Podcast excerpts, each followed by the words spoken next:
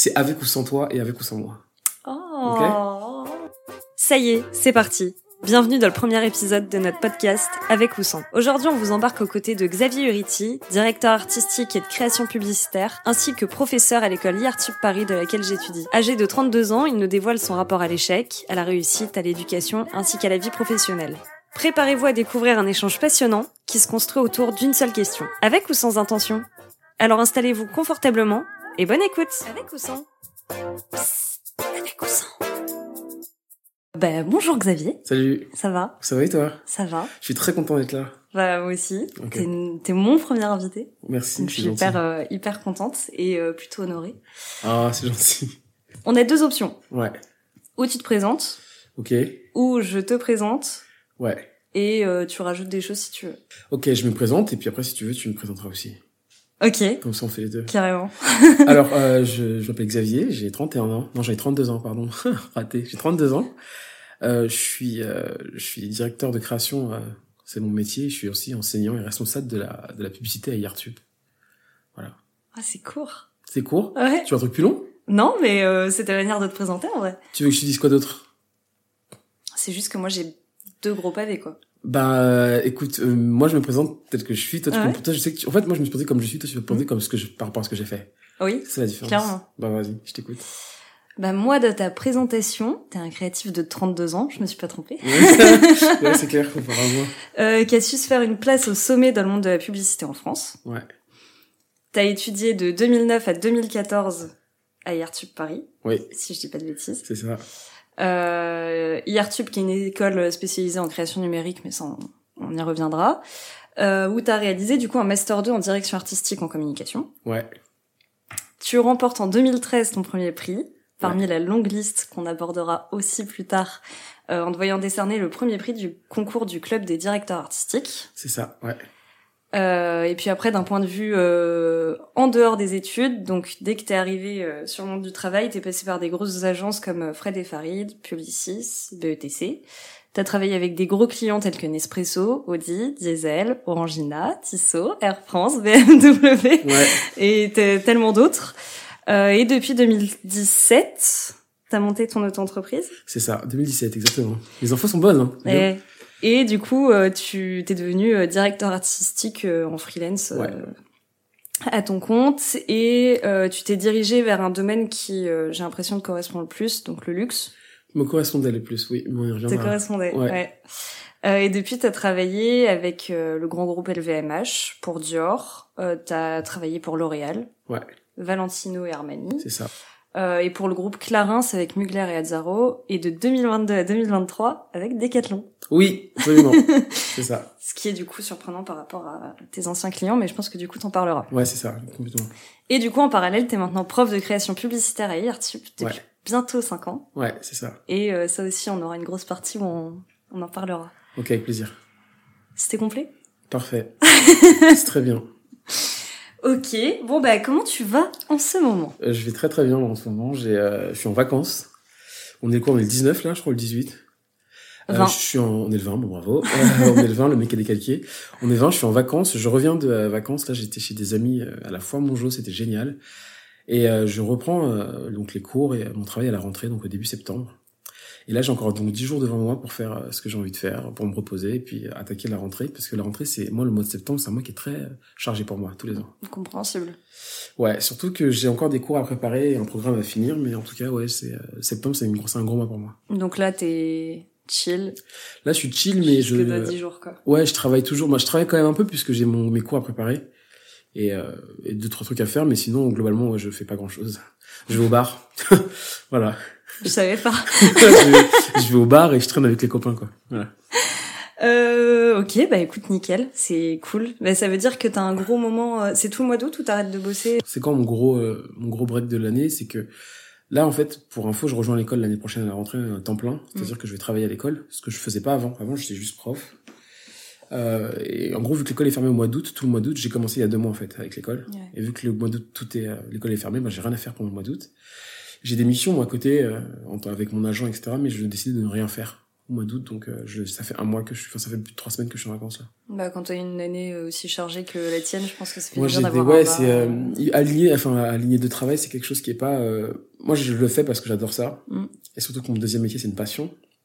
Euh, c'est pour ça que j'arrive à faire les deux, mais c'est vrai que j'ai pas beaucoup de vacances en temps normal. J'ai très très peu de vacances. C'est drôle parce que tu dis ton deuxième métier c'est une passion, mais du coup tu laisses un suspense où les gens ne savent pas si C'est quel le deuxième Voilà. Ah ouais. bah écoute, on y reviendra. De toute façon, ça va vite, ça va être vite dessus. hein. Oui. Euh, on va attaquer dans le dur. Ouais. Donc, euh, comme je l'ai évoqué euh, dans la présentation que j'ai faite de toi, en 2013, tu as gagné le premier prix du concours du club DDA. Ouais. Et j'aimerais que tu nous parles de euh, la première victoire du coup que tu as en tant que créatif Ouais. et euh, de ce qu'elle a généré pour toi en tant qu'étudiant qui euh, débarque de la vie active. Alors, euh, c'est assez dingue parce que c'était il y a 10 ans jour pour jour, enfin quasiment. C'était il y a Ah. 10 ans, c'était en 2013 que j'ai gagné ce prix. Et euh, à l'époque, j'étais en quatrième année, en 4 en 4 com à IRTUP, et euh, on participe. En fait, ce qu'il faut savoir, c'est que la publicité à IRTUP, ça n'a jamais été la, c'était pas forcément tout le temps la folie. Cette matière, Mm. il y a eu beaucoup de changements, il y a eu beaucoup de, de turnover en termes de profs, etc. À l'époque, moi, j'avais un prof qui s'appelait Nicolas Cerizola, qui aujourd'hui est toujours un mentor et un ami, qui euh, me, euh, qui nous a fait participer avec ma classe au club du, du club DDA, sachant que euh, il y avait un truc qui était assez particulier dans notre classe, c'est que personne n'aimait la pub, vraiment, sauf moi. Moi, j'adorais ce cours. Tout le monde ne l'aimait pas beaucoup, mais c'est pas forcément le, le problème du euh, le problème n'est pas lié au prof ou quoi que ce soit. C'est juste que il y a beaucoup de gens qui à l'époque étaient vraiment rédhibitoires à la pub. C'était quelque chose qui était vraiment euh, non la pub c'est forcément quelque chose de malsain, c'est pour vendre des produits, vous voyez, tu vois, c'est un peu Ouais, ça. ouais, je vois. ouais. C'était très, c'était très vu comme ça en tout cas la pub. Moi, j'étais toujours passionné par la pub, c'était mon cours préféré. Et en gros, euh, dans ce cours-là, les, malheureusement, on n'était pas les plus enclins à travailler. Mm. Et en fait, notre prof a eu le, euh, je sais pas comment il a réussi à faire ça, mais il nous appelait les winners. Toujours. Il nous appelait les winners, les winners, les winners. C'est de là d'où ça vient. c'est de là d'où ça vient. Ouais, peut-être, je sais pas. Mais en fait, il nous appelait tout le temps les winners. Et euh, il a réussi à nous donner une motivation pour le travail qui était assez dingue. Et en fait, on a participé à ce concours. On n'y croyait pas une seule seconde. On n'y a jamais cru qu'on allait gagner, vraiment. Et surtout qu'à l'époque, c'était pas comme maintenant. C'était, euh, il y avait un prix pour tous les étudiants de France. Ah. Voilà. Alors qu'avant, maintenant, que le DA, il y a- des prix euh, or, argent, bronze. Ouais. Avant, il y avait un prix pour tout le monde. Et euh, un prix pour, enfin, c'était un prix. Et en gros, on a participé, on a fourni un travail sur une semaine qui était vraiment intense. A- C'était toute la classe ou c'était une Ouais, équipe c'était toute la classe. Ah. Mais à l'époque, on était 13. Ah oui, ok. Hier, Ouais, tu mais Paris. ça reste énorme. Ouais, ça restait énorme. Mais attends, je vais t'expliquer comment ça s'est vraiment passé. Ok. En gros, euh, hier, tu Paris, on était 13 dans ma classe en com. C'était, c'était pas comme maintenant. Il y avait qu'une seule classe, on était 13. Ouais. Et le groupe, la classe était divisée en trois groupes. Il y avait un groupe sur, euh, qui, qui tombait les idées, un groupe qui faisait la réalisation et un autre groupe qui travaillait sur le, sur tout ce qui était photo, euh, vidéo, etc., sourcing des images et des éléments qu'on allait utiliser. Moi, j'étais dans la, j'étais dans la partie sur l'idée. Bien évidemment. j'étais sur la partie sur l'idée et, euh, ça, on a fait un, on a fait un travail qui est quand même conséquent. C'est-à-dire que le sujet à l'époque, c'était de euh, redorer l'image des Français à l'étranger. C'était un sujet qui est très compliqué et on a fait un boulot incroyable. On a, moi je sais qu'on y a, on a, on y a, on a sué sur ce sujet vraiment. Et euh, je sais que le, euh, on s'est pas rendu compte de ce qu'on faisait à ce moment-là, mais euh, quelques semaines plus tard, on a été récompensé. Et là, c'est là qu'on a remarqué le travail qu'on avait accompli tous ensemble. Et du coup, toute ta classe sort de la cinquième année, enfin de, de- des études, avec un prix euh, dans un des concours Ouais. les plus prestigieux. Dans le euh, concours le plus prestigieux, parce qu'il y avait celui-ci à l'époque. Ok. Dans les concours étudiants, dans les concours étudiants, il y avait que le club DDA.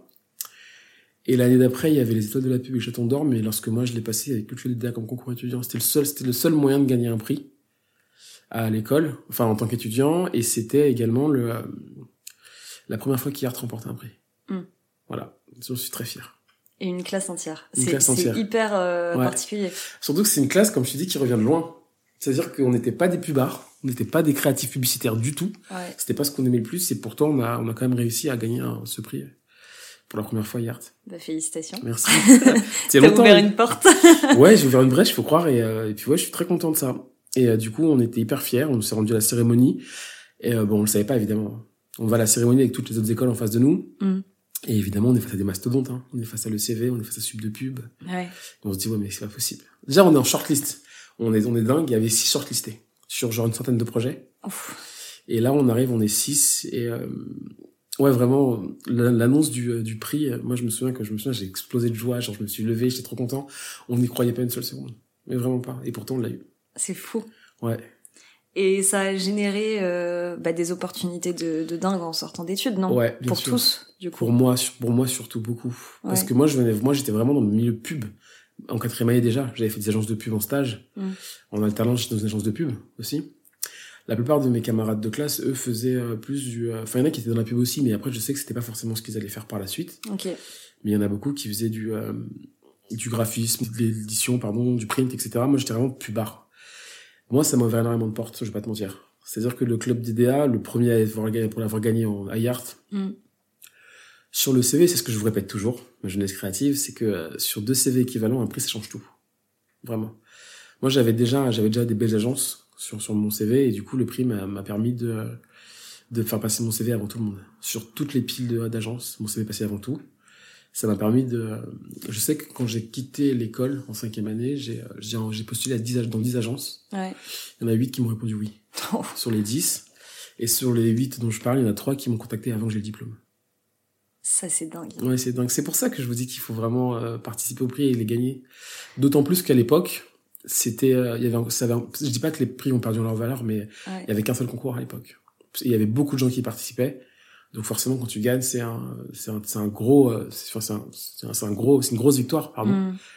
Et euh, sur le club idéal en plus.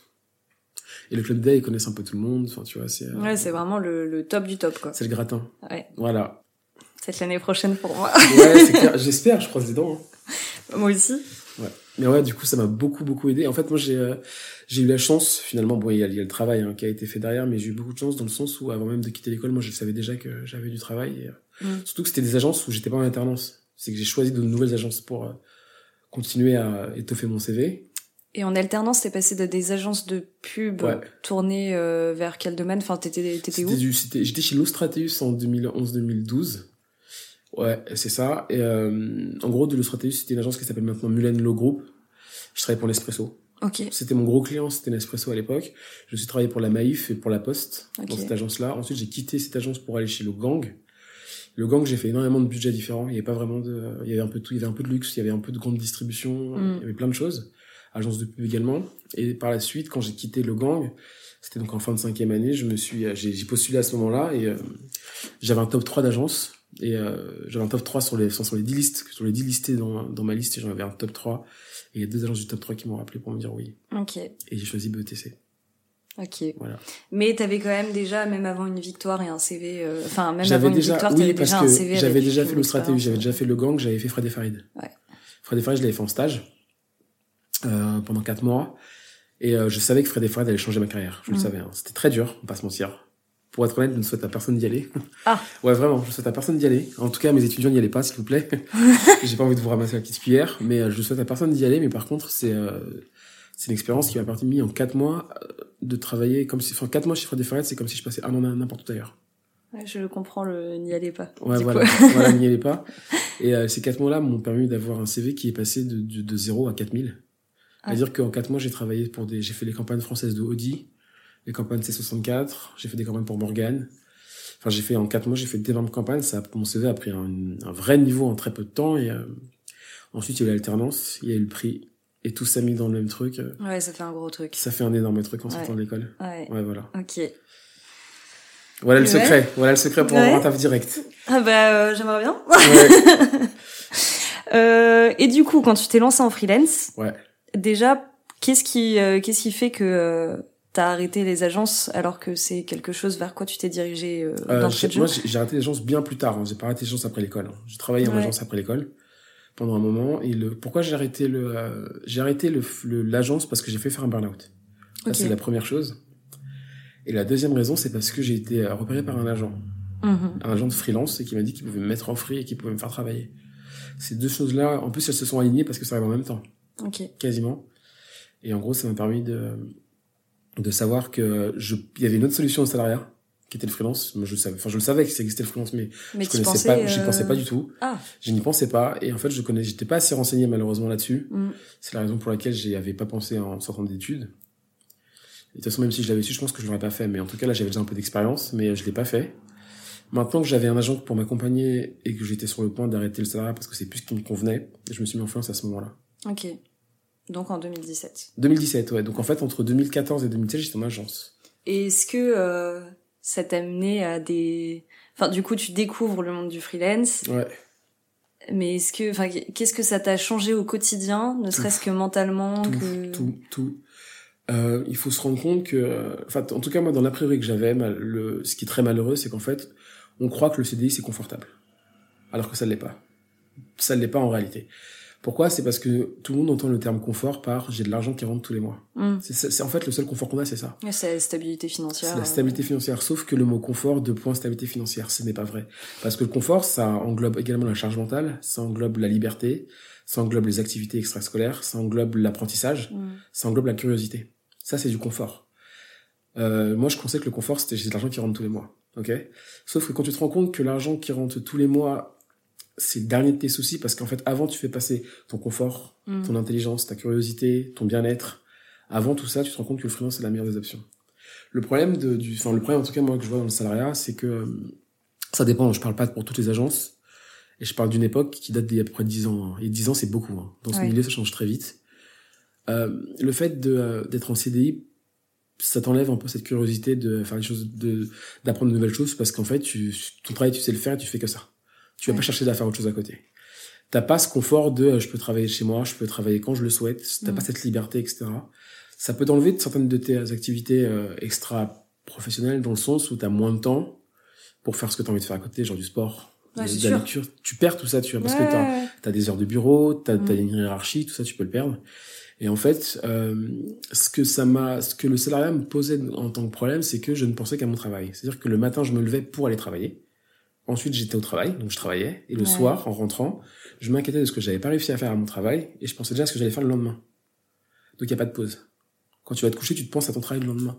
Tu penses tout le temps, tout le temps à ton travail. Donc en fait, le seul truc qui prend le pas, c'est ton, c'est ton, c'est ton, euh, c'est tes rentrées d'argent. Tu ne penses qu'à gagner ton argent. Hmm. Le freelance, ça n'a rien à voir. Le freelance, ça va être plutôt, il faut que je travaille avec tant de temps pour euh, subvenir à mes besoins. Ouais. Et une fois que je l'ai fait, ben, je peux faire du sport, je peux m'instruire, je peux être prof, peux faire ci. Ouais, est-ce que je, tu vois ce que je veux dire? Ouais, ouais, ouais. C'est qu'il y a tout ça, en fait, moi, je l'avais perdu. J'avais perdu toutes les passions que j'avais à côté. Et j'ai fait une vidéo, enfin, je faisais une conférence il y a quelques années où je parlais de la flamme. Et c'est ça que j'avais perdu. J'avais perdu ma flamme, en fait. Pourquoi est-ce que je faisais le métier? Hmm. Pourquoi est-ce que j'étais devenu, pourquoi j'étais curieux?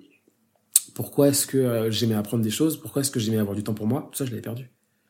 Et donc, quand j'ai vu que j'avais perdu trop de ces choses-là, euh, j'ai perdu tout ça pour le, pour le tronquer face à un salaire, pour moi, c'était impossible. Bah, je pense que tu sais que, euh, enfin moi j'ai mon auto-entreprise depuis euh, Ouais. 2019 Ok. ou 2020. Et euh, je l'ai fait dès ma première année. Vraiment, je suis rentrée, j'étais en mode ok, c'est c'est mon c'est mon truc. J'ai toujours été un peu euh, indépendante et un peu. Enfin, tu tu tu m'as vu en cours, je suis un Ouais. peu leader aussi. J'aime bien Ouais, euh, gérer mes trucs. Et euh, j'ai quand même en tête ce truc de euh, quand je vais sortir de mon alternance, je vais quand même chercher un CDI Ouais. pour le l'aspect réseautage Ouais. Et euh, aussi l'aspect euh, bah, se lancer dès que t'es en freelance en première année euh, Ouais.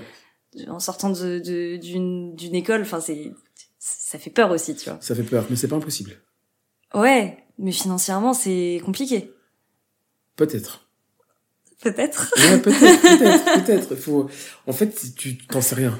bah, Puisque t'as pas encore essayé. bah, tu sais il y a le truc de euh, j'ai un prêt remboursé il y a Ça, là, tu, parles, à tu parles du confort et de la stabilité d'avoir des rentrées d'argent.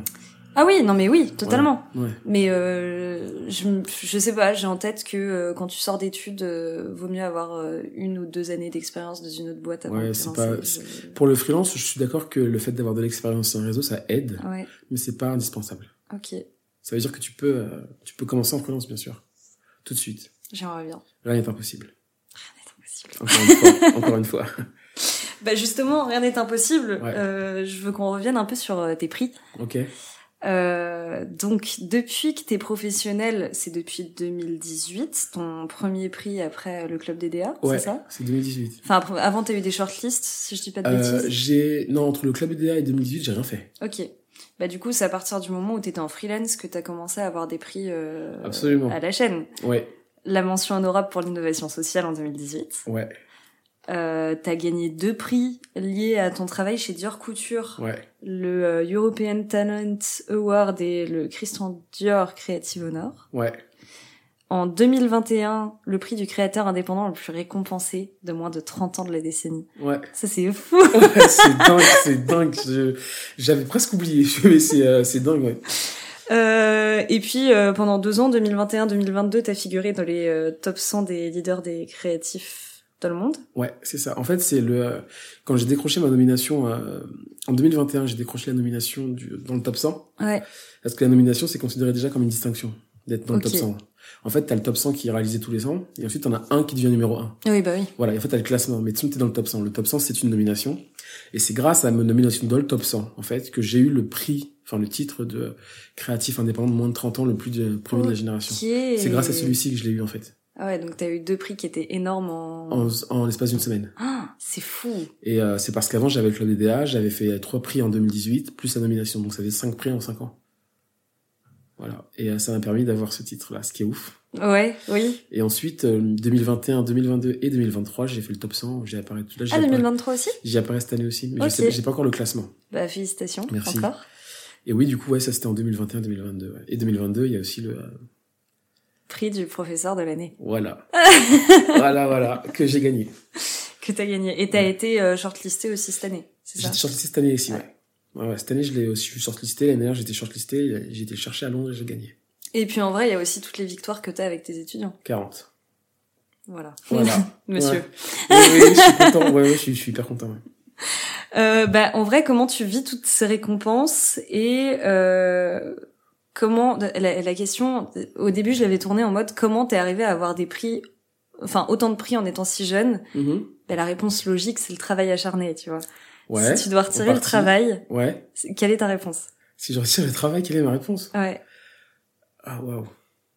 Est-ce qu'il y a un truc mental? Est-ce que Il y a pas, alors déjà, je pourrais, pour mettre tout le monde d'accord, il y a aucune part de chance. Ok. là-dedans. D'accord. Et je le sais. Parce que la chance, ça tombe une fois, deux fois. Non, moi, j'étais préparé. Quand elle est venue frapper à ma porte, j'étais prêt. Donc, Ouais. euh, je l'ai accepté. La chance, elle tape pas 40 fois à ta porte. Voilà. Donc, euh, pour moi, il n'y a pas de, y a pas de chance. Il y a, euh, si j'enlève le travail, c'est l'intention qui a fait que ça a marché à chaque fois et que ça continue de marcher aujourd'hui. Euh, quand tu dis l'intention, c'est-à-dire que quand tu commençais à travailler sur un concours Ouais, ou quand tu travaillais sur un nouveau projet, une campagne et tout, ouais. ton but c'était de tout exploser? Non. En fait, déjà, il faut te dire un truc, c'est que, à part le club DDA, les, tous les prix que j'ai gagnés au début, j'y ai pas participé. Ouais. À dire que le, à 26 ans, quand j'ai fait les Talent Awards, Ouais. c'est parce que j'étais repéré. Ok. Pareil pour le top 100, trois fois j'étais repéré. Tu vois, c'est pas Mhm. comme si tu, par, tu participes à rien en fait. C'était repéré, ensuite on te met dans une shortlist et ensuite tu euh, Et c'est de... l'accomplissement du. de d'ensemble, Ouais. d'ensemble. La plupart des prix que moi j'ai reçus en tant, en tant que carrière, c'est des prix pour ce que j'ai réalisé Mm. sur un sur sur un long terme, sur une durée. Les prix que j'ai avec vous, les étudiants, c'est des prix sur des projets. Ouais. Tu vois la différence? Mm. Moi, j'ai le prix du prof de l'année, c'est pas un sujet, c'est pas un projet que j'ai fait, tu vois. C'est une C'est- année. c'est- euh, c'est quatre ans. Avec euh, C'est mille quatre ans. projets, genre. C'est quatre ans. C'est quatre ans de, c'est quatre ans de travail, tu vois. ok. Pareil pour le Talent Award, c'était, euh, même si c'est un projet qui a été récompensé, c'est toute la carrière que j'avais auparavant qui, qui a fait que j'en suis arrivé là, tu vois. Quand j'ai fait le, euh, le top 100 la première fois, il te- il t'explique pourquoi t'es dedans. Mhm. Moi, c'était par rapport à mon âge, par rapport à ma provenance, par rapport au prix que j'avais déjà remporté, le Talent. Award, le- la mention honorable, et par, et, euh, au projet que j'avais sorti sur les 12 mois précédents. Ok. Et sur les 12 mois précédents, c'était des projets d'étudiants. Le top 100, moi, je l'ai fait à chaque fois grâce à vous. Ah ouais. Ouais, à chaque fois. Parce qu'en fait, je suis dans le top 100 des leaders créatifs. Pour être leader créatif, c'est pas par rapport à ton travail à toi. C'est par rapport à ton travail de leader. Et à ton influence du coup. Voilà. Ok. C'est pas mon travail à moi. Quand je fais le top 100, c'est pas mon travail à moi qui est récompensé. C'est mon travail avec vous. Ah c'est fou. Oui, c'est c'est les leaders créatifs. C'est pas le créatif. Je suis pas le meilleur créatif. euh, Je suis pas le top 100 des créatifs. Je suis le top 100 des leaders créatifs. C'est pas la même chose. À dire que c'est, c'est, euh, moi, je vous le dis à chaque fois, c'est grâce à vous que je fais les top 100. C'est grâce à vous que j'ai pris du prof de l'année. C'est pas mon travail. Mon travail, moi, de créatif, il est pas, il est pas récompensé. Et t'as jamais eu de récompense pour euh, une en dehors du club DDA du coup Ouais. pour une campagne que t'as fait euh, Si, le Talent Award, c'est pour dur. Et c'était une campagne? C'est une campagne. Ok. Après, pareil pour euh, une campagne que j'avais fait pour une association, j'ai gagné un prix. En fait, si tu veux, en- les prix que j'ai eu en 2018, c'était par rapport à mes campagnes à moi. Hmm. Et dès 2021, les top 100 les prix de l'année, c'est grâce à vous. Ok. Parce que euh, mon, euh, le travail que je fais avec vous est beaucoup plus important que le travail que je fais pour moi. Oui, parce que depuis avant, tu dis avec vous, mais je, je l'ai pas introduit, mais euh, Ouais, Xavier est mon professeur, euh, Voilà. enfin, était mon professeur de Ouais. création publicitaire. Ouais. Peut-être encore l'année prochaine, on verra. Mais... Ouais. Qui sait? Ok, euh, bah, je vais arriver au fait que effectivement t'étais mon prof, donc t'as aussi beaucoup joué sur moi, ma perception des choses, euh, ne serait-ce que dans la pub ou dans le travail. Et euh, je pense que la majorité des discussions qu'on a eues, c'était l'échec et la réussite. Ouais, absolument. Parce que j'ai un caractère qui a du mal à accepter l'échec. Ouais. Euh, donc toi, tu m'apprends à en retirer le meilleur, à voir le positif de tout ça et tout. Euh, mais j'imagine que toi, t'as eu des échecs que t'as eu du mal à digérer, mais qui après t'ont potentiellement fait grandement grandir. Ouais. Quel est le l'échec que tu gardes le plus en tête, qui t'a fait mais grandir fois mille en en quelques temps? Euh, Un échec personnel ou professionnel Comme tu veux. Ok. Euh, parce que je pensais que c'était un échec professionnel, mais c'est un échec personnel. Ok. C'est-à-dire que j'ai une qualité intrinsèque que tout le monde sait, que tout le monde reconnaît, que moi j'admets, c'est que je suis quelqu'un de déterminé. Ouais. D'accord? Je suis quelqu'un d'extrêmement déterminé. Malheureusement, j'en ai pas fait un défaut, mais je suis tombé dans le piège de la détermination qui est l'obsession. Mm-hmm. D'accord? La détermination poussée à l'excès, ça devient de l'obsession. Et euh, moi, j'ai pas vu que je tombais dans ce piège-là. Pendant très longtemps, je, je me suis pas rendu compte de ça. C'est que euh, moi, je suis quelqu'un qui euh, qui essaye systématiquement de dépasser ce que j'ai réussi à faire auparavant. Ouais.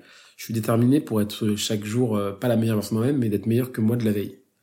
Et je m'étais, j'étais déterminé à le faire à chaque fois, donc c'est d'où les d'agence, de, meilleure agence en meilleure agence, Mm, mm. de plus grand projet en plus grand projet, parce que je voulais, je voulais faire mieux. Tu vois, genre j'aime moi le challenge, j'aime le défi, je voulais toujours faire mieux.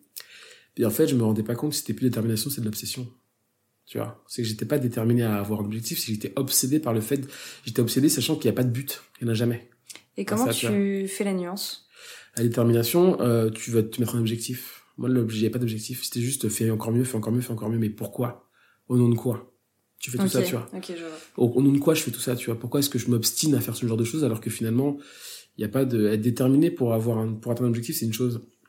Je sais que, encore une fois, en tant que prof, j'ai des objectifs et je suis déterminé, mais je suis pas Mm. obsédé. Parce que je peux mettre... La différence entre l'obstination et la détermination, c'est qu'il y en a un où tu as une pédale de frein et pas l'autre. Ok. Tu vois, déterminé, tu peux freiner, tu peux reprendre ton souffle, tu peux recommencer après. L'obsession, tu te... Tu, enfin, Oui, c'est un aspect négatif. c'est en fait l'obsession pour moi, c'est regarder un accident en ralenti. C'est vraiment ça. Ok. C'est tu sais que ça va arriver, tu vois le truc qui va se produire, tu connais le résultat, mais par contre tu peux rien faire pour l'arrêter. Et donc tu t'es craché et Donc, ça je me suis craché. euh, Donc, je me suis craché littéralement, sachant que euh, je me suis craché. J'ai en fait je m'en et en fait c'est moment où je m'en suis voulu à moi que je me suis rendu compte que c'était pas le professionnel, que c'était pas un échec professionnel, c'était un échec personnel. Mais parce que ça a impacté ton Moi, ta profession, en Euh, plus d'impacter ton physique, ton mental et. euh, C'était euh, non non non professionnellement par moi j'étais toujours au top hein, au contraire ça marchait très bien mais c'est que moi ça me tuait Oui, bah oui. petit à petit Mm. ça me tuait petit à petit et en plus si tu veux tout savoir je sais qu'elle va écouter ce podcast euh, j'ai une de mes meilleures amies qui s'appelle Anouk Mhm. qui m'a dit à plusieurs reprises que j'allais me brûler les ailes et j'étais tellement obstiné dans cette espèce de d'accident au ralenti que euh, t'entends pas les autres et je l'ai pas entendu et je me suis brûlé les ailes donc j'ai donc euh, j'ai j'ai pété un plomb j'ai quitté mon travail et c'est à ce moment-là que je me suis mis en freelance Ah, ah ouais. Ouais. donc ça a vraiment été un déclic euh, ah oui oui qui en soi est bénéfique actuellement quoi. Ouais, complètement, complètement. Et en plus, tu vois, l'autre euh, problème qu'il y a eu là-dedans, c'est le fait d'avoir des réussites. Il y a deux choses. Donc, quand tu gagnes un prix, c'est que tu as une énorme pression qui te tombe sur les épaules parce que Ouais. maintenant, on s'attend à ce que tu sois toujours excellent. Mm. Mais il y a aussi l'autre truc du tu peux pas faire moins bien qu'avant. Donc, plus tu gagnes, plus la voiture, elle accélère. Tu vois ce que je veux dire? Et tu penses que, euh, enfin, est-ce que dès que t'as gagné ton premier prix, t'étais déjà dans ce système d'obsession? Non, parce que j'ai, en fait, j'ai eu de la chance parce que le, euh, le premier prix que j'ai gagné, le gros prix que j'ai gagné euh, tout seul, le, le je l'ai gagné après avoir Ouais. fait un burn-out. C'était Ouais. après. Mais euh, vu le CV que j'avais déjà, vu les, euh, les prix que j'avais gagnés en tant qu'étudiant, Mm. et enfin moi je me connais, hein, je sais comment je travaille, je connais la valeur de mon travail. Et en fait, vu que je fais toujours plus et que j'avance toujours plus loin, t'as ce truc du, euh, tu peux pas faire marche arrière. Enfin, on s'attend à ce que tu sois tout le temps bon. Et ça, c'est- c'est c'est un gros piège. Ouais, ça doit être une pression monstrueuse. euh. Bah, tu sais, je l'ai encore joué à l'école en plus. Hein. Mais ça va. Parce que j'ai appris à travailler là-dessus. Tu l'as à l'école de la part de tes étudiants ou de Non. la part de l'administration, de tes la- collègues et De la part de moi. Ah Oui. Je l'ai toujours. Je l'ai, je l'ai toujours. Encore plus parce que ça me concerne plus que moi. C'est pas que moi que ça concerne maintenant. Mais c'est pas une, en plus, mais c'est une forme de pression que je trouve ultra positive. Et ultra bienveillante. Ok. C'est plus la même qu'avant. Mais c'est parce qu'encore une fois, il y a eu, euh, je vais dire, le moi l'enseignement, ça a changé ma vie pour sur plein de, sur plein de points. Mm. Au-delà de ce que je faisais avant l'enseignement, euh, mais en tout cas, oui, j'ai par rapport à l'échec. Maintenant que je suis prof, l'échec c'est un truc qui me frôle même plus. Bah parce que tu apprends aux autres à gérer un échec. Voilà, Aussi. absolument. Ouais, c'est ça. Et ça, c'est fou. Ouais. Alors qu'avant, j'étais incapable de le faire parce que j'étais dans la voiture qui se crachait. Et plus maintenant. Bah, euh, ça vient à une question que je voulais euh, te poser. Ouais, Est-ce que euh, dépasser ses limites physiques et mentales ouais. sont pas en vrai la clé de la réussite? Non. Non. Alors, euh, physique et mental, c'est c'est quoi de dépasser pour toi, exactement? Bah aller, euh, par exemple, jusqu'au burn-out ou avoir euh, des problèmes de santé ou euh, mentalement avoir envie d'exploser, tu vois. Non, parce qu'en fait, c'est c'est- en fait, tu vois, dépasser les limites, ça veut dire que t'as pas écouté les signaux. Parce que on va, on va t'avertir. Tu vois que quand tu vas faire un burn-out, enfin, je sais pas, parce que le burn-out, enfin, c'est très différent en fonction des gens, tu vois. Mais moi, si j'avais écouté mon corps auparavant, si j'avais écouté, Mmh, si j'avais écouté plein de choses avant, si j'avais écouté mes proches, si j'avais écouté même mes collègues, mm. j'aurais arrêté avant. Et si je te parlais d'obstination tout à l'heure, toi, tu n'entends pas. Si tu écoutes les signaux, tu fais, tu vas pas au-delà des limites, tu vois. Parce qu'en fait, dépasser, arriver à tes limites, ça veut tout simplement dire que t'es plus, en- t'es plus en train de faire ce, que, ce pourquoi t'es là. T'es plus en phase avec toi-même, tu vois. La réussite n'a rien à voir avec le dépassement d'une limite ou l'épuisement ou la fatigue. La, la réussite, elle a, elle a à voir avec l'échec, mais pas le, pas, la- pas le dépassement de soi. Bah, Parce que tu vois, je pense au... Ah oui, ok, ouais. Un échec, enfin, tu vois, un, un burn-out, moi, un de mes échecs, ça a pas été de ne pas m'écouter, si tu préfères. Ouais, ouais, je vois. Tu vois? Ouais, bah, je suis hyper d'accord. Enfin, on en avait parlé aussi brièvement. euh, Ouais. J'ai déjà fait un burn-out aussi et même euh, j'ai quitté ma première alternance euh, et tu m'as vu la quitter Ouais, ouais, c'est vrai, c'est vrai, c'est vrai. parce que euh, pour une fois j'écoutais mes j'écoutais mon corps. Voilà, absolument. Mais je m'étais pris un gros gros mur euh, quelques mois auparavant. Si tu veux, j'ai pas eu personnellement d'échecs professionnels, j'ai eu des échecs personnels parce que je me suis pas écouté. Ouais. C'est ça qui euh... Et en fait, le, le personnel, tu verras que si dans ton personnel ça va bien, dans ta carrière ça ira bien aussi. Hmm. Voilà. Ok, hyper intéressant. Et par contre l'échec Ouais. essentiel. C'est pas essentiel, c'est un des ingrédients. C'est pas, euh, ça vient, de toute façon tu seras obligé d'échouer. Pour sur- Oui, bah oui. y a pas de, en fait c'est, ça fait partie de la réussite d'échouer. C'est comme t'as le, t'as le travail, t'as l'intention, t'as la motivation, t'as l'action, t'as la pensée, t'as la parole et t'as l'échec. Hmm. tout ça, ça fait partie de la réussite. L'échec, c'est... euh, Et puis, tu vois, avoir un but, par exemple, ça va être genre, je veux gagner tel prix. Ouais. Ça, c'est ça ton but ultime, ok.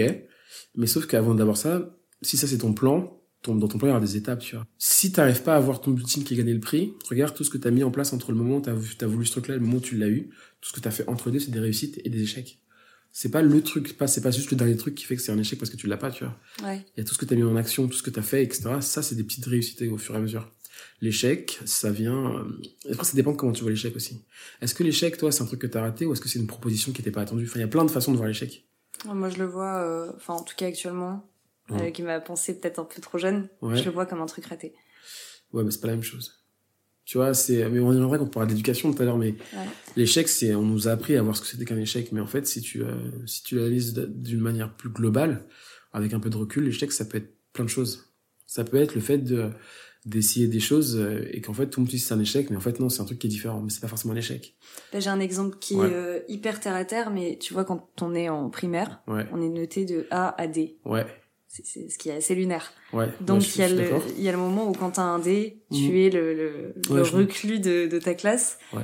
Et tu préfères parfois, enfin, moi je sais que je l'ai déjà fait, je préférais avoir genre un B ouais en ayant triché, ouais plutôt que d'avoir un D ouais en ayant bossé de moi-même. Bah, c'est pour ça que t'en es là dans ton échec c'est qu'en gros malheureusement l'éducation l'école en tout cas l'éducation nationale et ce qu'on a là c'est qu'on nous a en fait on nous force à regarder sur euh, les résultats plutôt que sur le fait d'apprendre Mhm. et c'est horrible Mhm. parce que le résultat est plus important que le que toute la partie d'apprentissage. Et c'est pour ça que j'en aime pas apprendre. Les gens aiment ce qu'ils veulent ils veulent ce qu'ils veulent c'est des résultats tout de suite. Il n'y a pas ce travail de je dois apprendre quelque chose je dois le mettre en pratique et ça va apporter des résultats. Nous ce qu'on voit c'est le résultat directement tu vois. Ouais. alors que euh, la phase d'apprentissage est beaucoup plus importante que le résultat. Toujours. Ouais, je suis d'accord. le résultat en soi et en plus je vais te dire un truc hein, ça va te paraître euh, bizarre mais moi je suis prof et pourtant je déteste les profs. Vraiment je déteste profondément les profs je déteste profondément l'éducation pas pas moi hier hein, mais en tout cas euh, J'ai beaucoup de mal avec les profs. J'ai toujours eu beaucoup de mal avec mes profs parce que euh, il- t'as un prof qui a 20 étudiants et en gros, il va leur apprendre euh, tous la même chose. Et si l'étudiant rate, il va lui dire t'es nul, ce qui est absolument affreux selon moi. Mm. Mais en fait, c'est juste que le prof va t'apprendre à avoir un résultat qui est attendu. Ça se trouve, le mec, ton élève, il fait des propositions. Il veut chercher autre chose, tu vois. On va lui dire non, ne cherche pas autre chose, donne-moi la réponse que j'attends. Ouais. C'est très dommage. Mais ça, est-ce que est-ce que t'as l'impression que nous on l'a de notre cursus de créatif? J'essaie de plus vous le donner, moi, en tout cas. Bah toi, je suis d'accord que tu nous l'as pas donné. Ouais.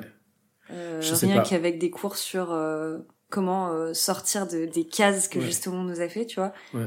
Mais euh, en vrai, on a des rendus de projets tellement différents tous. Enfin, Bah, je me base sur la première année, Ouais. Ce- cette espèce de grosse mana là, Ouais. où euh, je sais pas, t'as je, je- je- j'en sais rien, j'ai pas d'exemple en tête, mais on va te demander de d'illustrer, euh, je sais pas, euh, ta journée parfaite. Ouais. Et en fait, euh, il y en a un qui va faire du collage et euh, où ça va être un truc hyper dark, euh, l'autre qui va arriver euh, sur du dessin hyper traditionnel, machin. Est-ce que dans les écoles d'art ou du moins dans les milieux créatifs, Ouais. il n'y a pas aussi une différence de d'éducation par rapport à ce qu'on voit euh, en faculté euh, C'est alors si c'est c'est complètement l'opposé pour moi, ça n'a rien à voir. Mm. C'est la raison pour laquelle je suis très content d'être prof dans ce domaine-là que d'être prof dans n'importe quel autre domaine. Genre, Ouais. j'aurais jamais été prof entre la primaire et le lycée, moi, c'est impossible. Je peux pas. Genre dire à des étudiants vous êtes nuls, vous vous y arriverez pas parce que je dois vous noter ça, pour moi c'est impossible. Aujourd'hui, dans notre école, si on prend le cas particulier, euh, je pense que c'est très différent. Je pense que vous avez une liberté de faire un peu ce que vous voulez. Ouais. Après, je vais être très transparent avec toi. Je sais que dans notre école, il y a des mauvais profs. hein. Je sais qu'il y a des très bons profs dans notre école, comme il y a des très mauvais. Je le sais aussi, hein, t'inquiète. Voilà. Euh, et euh, je sais, euh, j'ai fait cette école avant toi Mm. aussi, donc je sais comment ça marche. Et euh, ça va dépendre des étudiants, du point de vue, ça va dépendre des profs. Moi, je sais que j'ai eu énormément de liberté quand j'ai fait Yart, en tout cas maintenant, à l'époque. Ouais. Et je sais que moi, aujourd'hui, dans le cours que je donne, je laisse énormément de liberté à mes étudiants.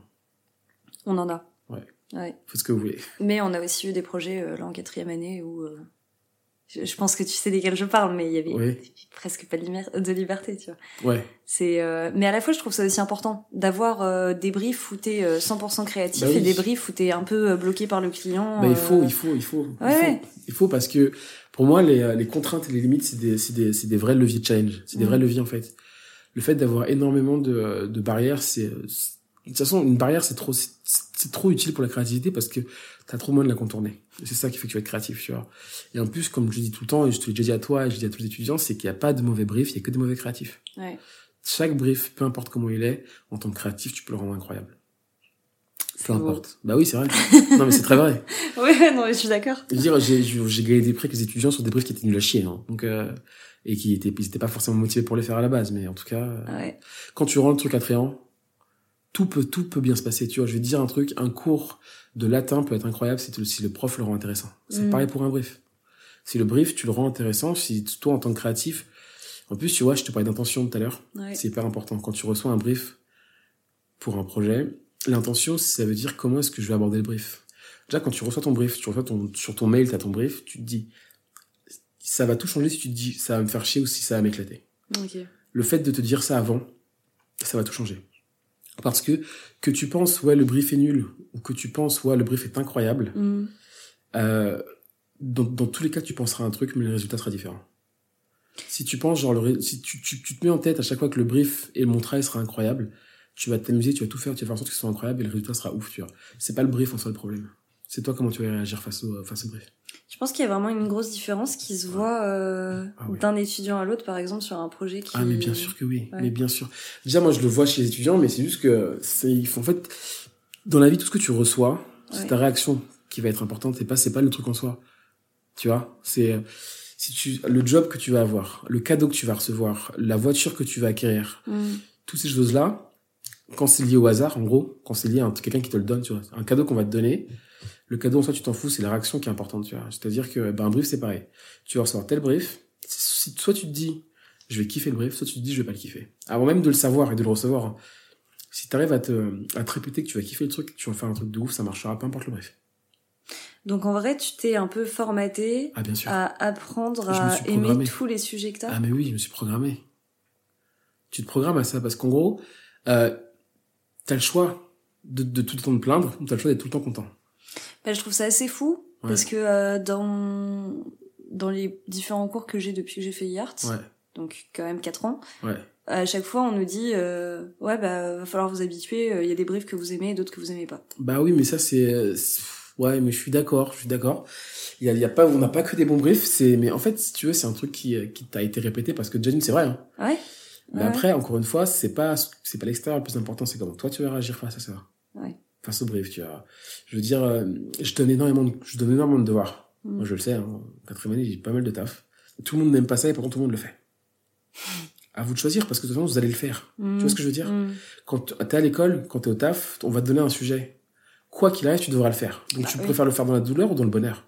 À toi de choisir. Et ça changera tout. À la fin, le résultat, ça va tout changer. Si tu, si tu passes ton temps à te plaindre d'un truc que tu es en train de faire, cette énergie de la plainte, tu vas le mettre dans ton travail. Et ça va se voir. Le résultat sera, sera dedans, tu vois. Si dès le départ, tu commences à te dire ça va être génial, je vais kiffer, et que tu te programmes en disant que ton truc va être dingue, tu vas sortir que des trucs de ouf.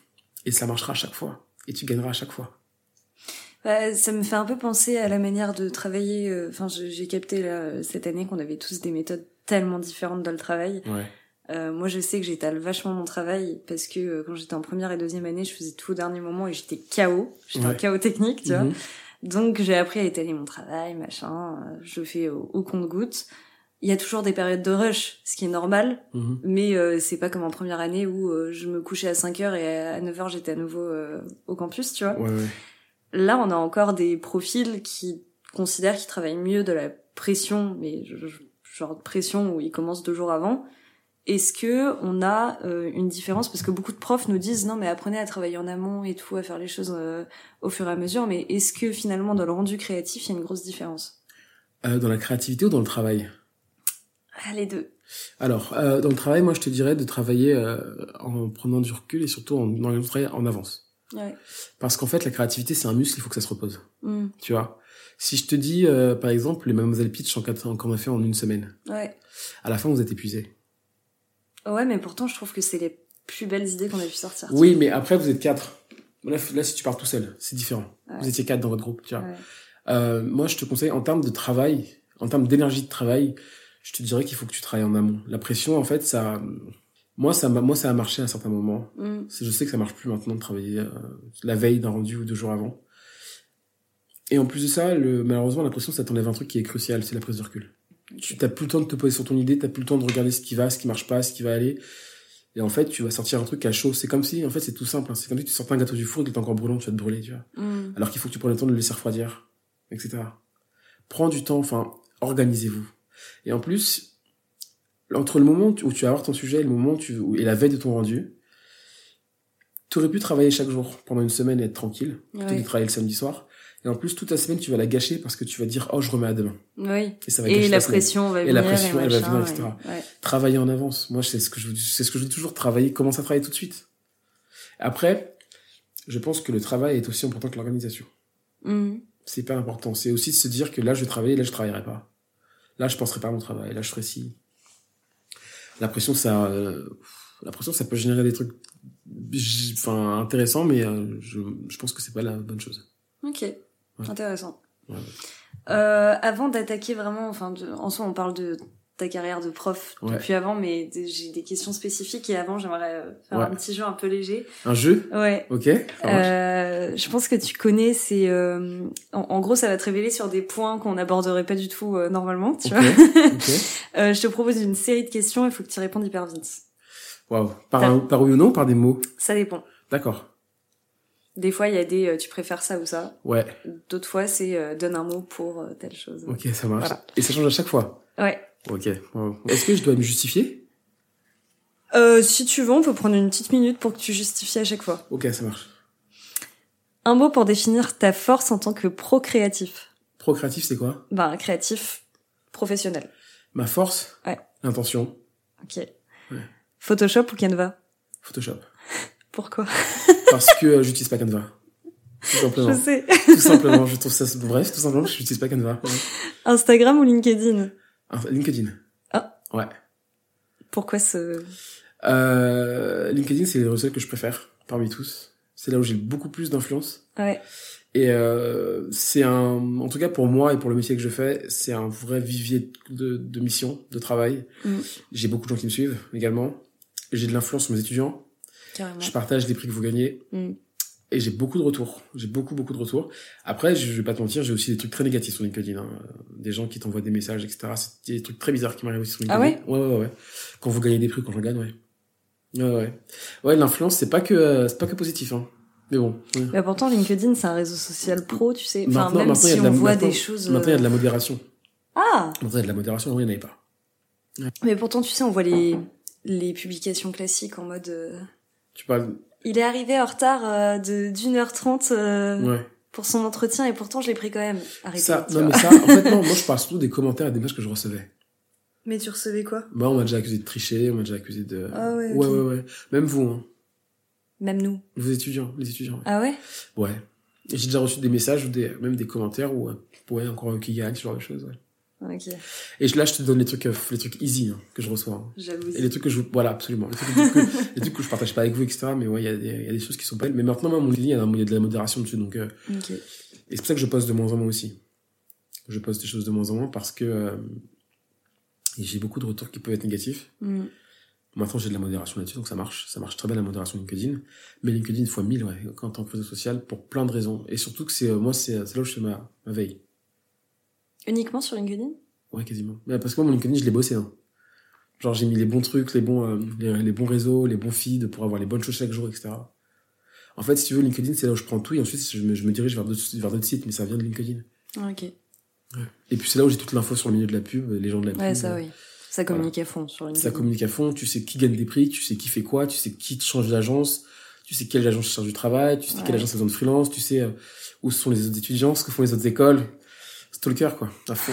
non, LinkedIn, ouais, c'est vraiment LinkedIn à fond, vraiment. Ok. Euh, soirée à part ou boîte de nuit? À part. Paris pour toi, c'est pour la vie? Ouais. Pourquoi? Je euh, parce que c'est Paris, quoi.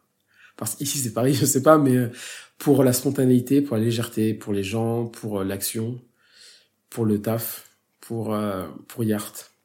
Ok. Dior ou Decathlon? Aucun des deux. Non, tu dois Ah, faire un choix. euh, Décathlon. Ok. Un objet qui te représente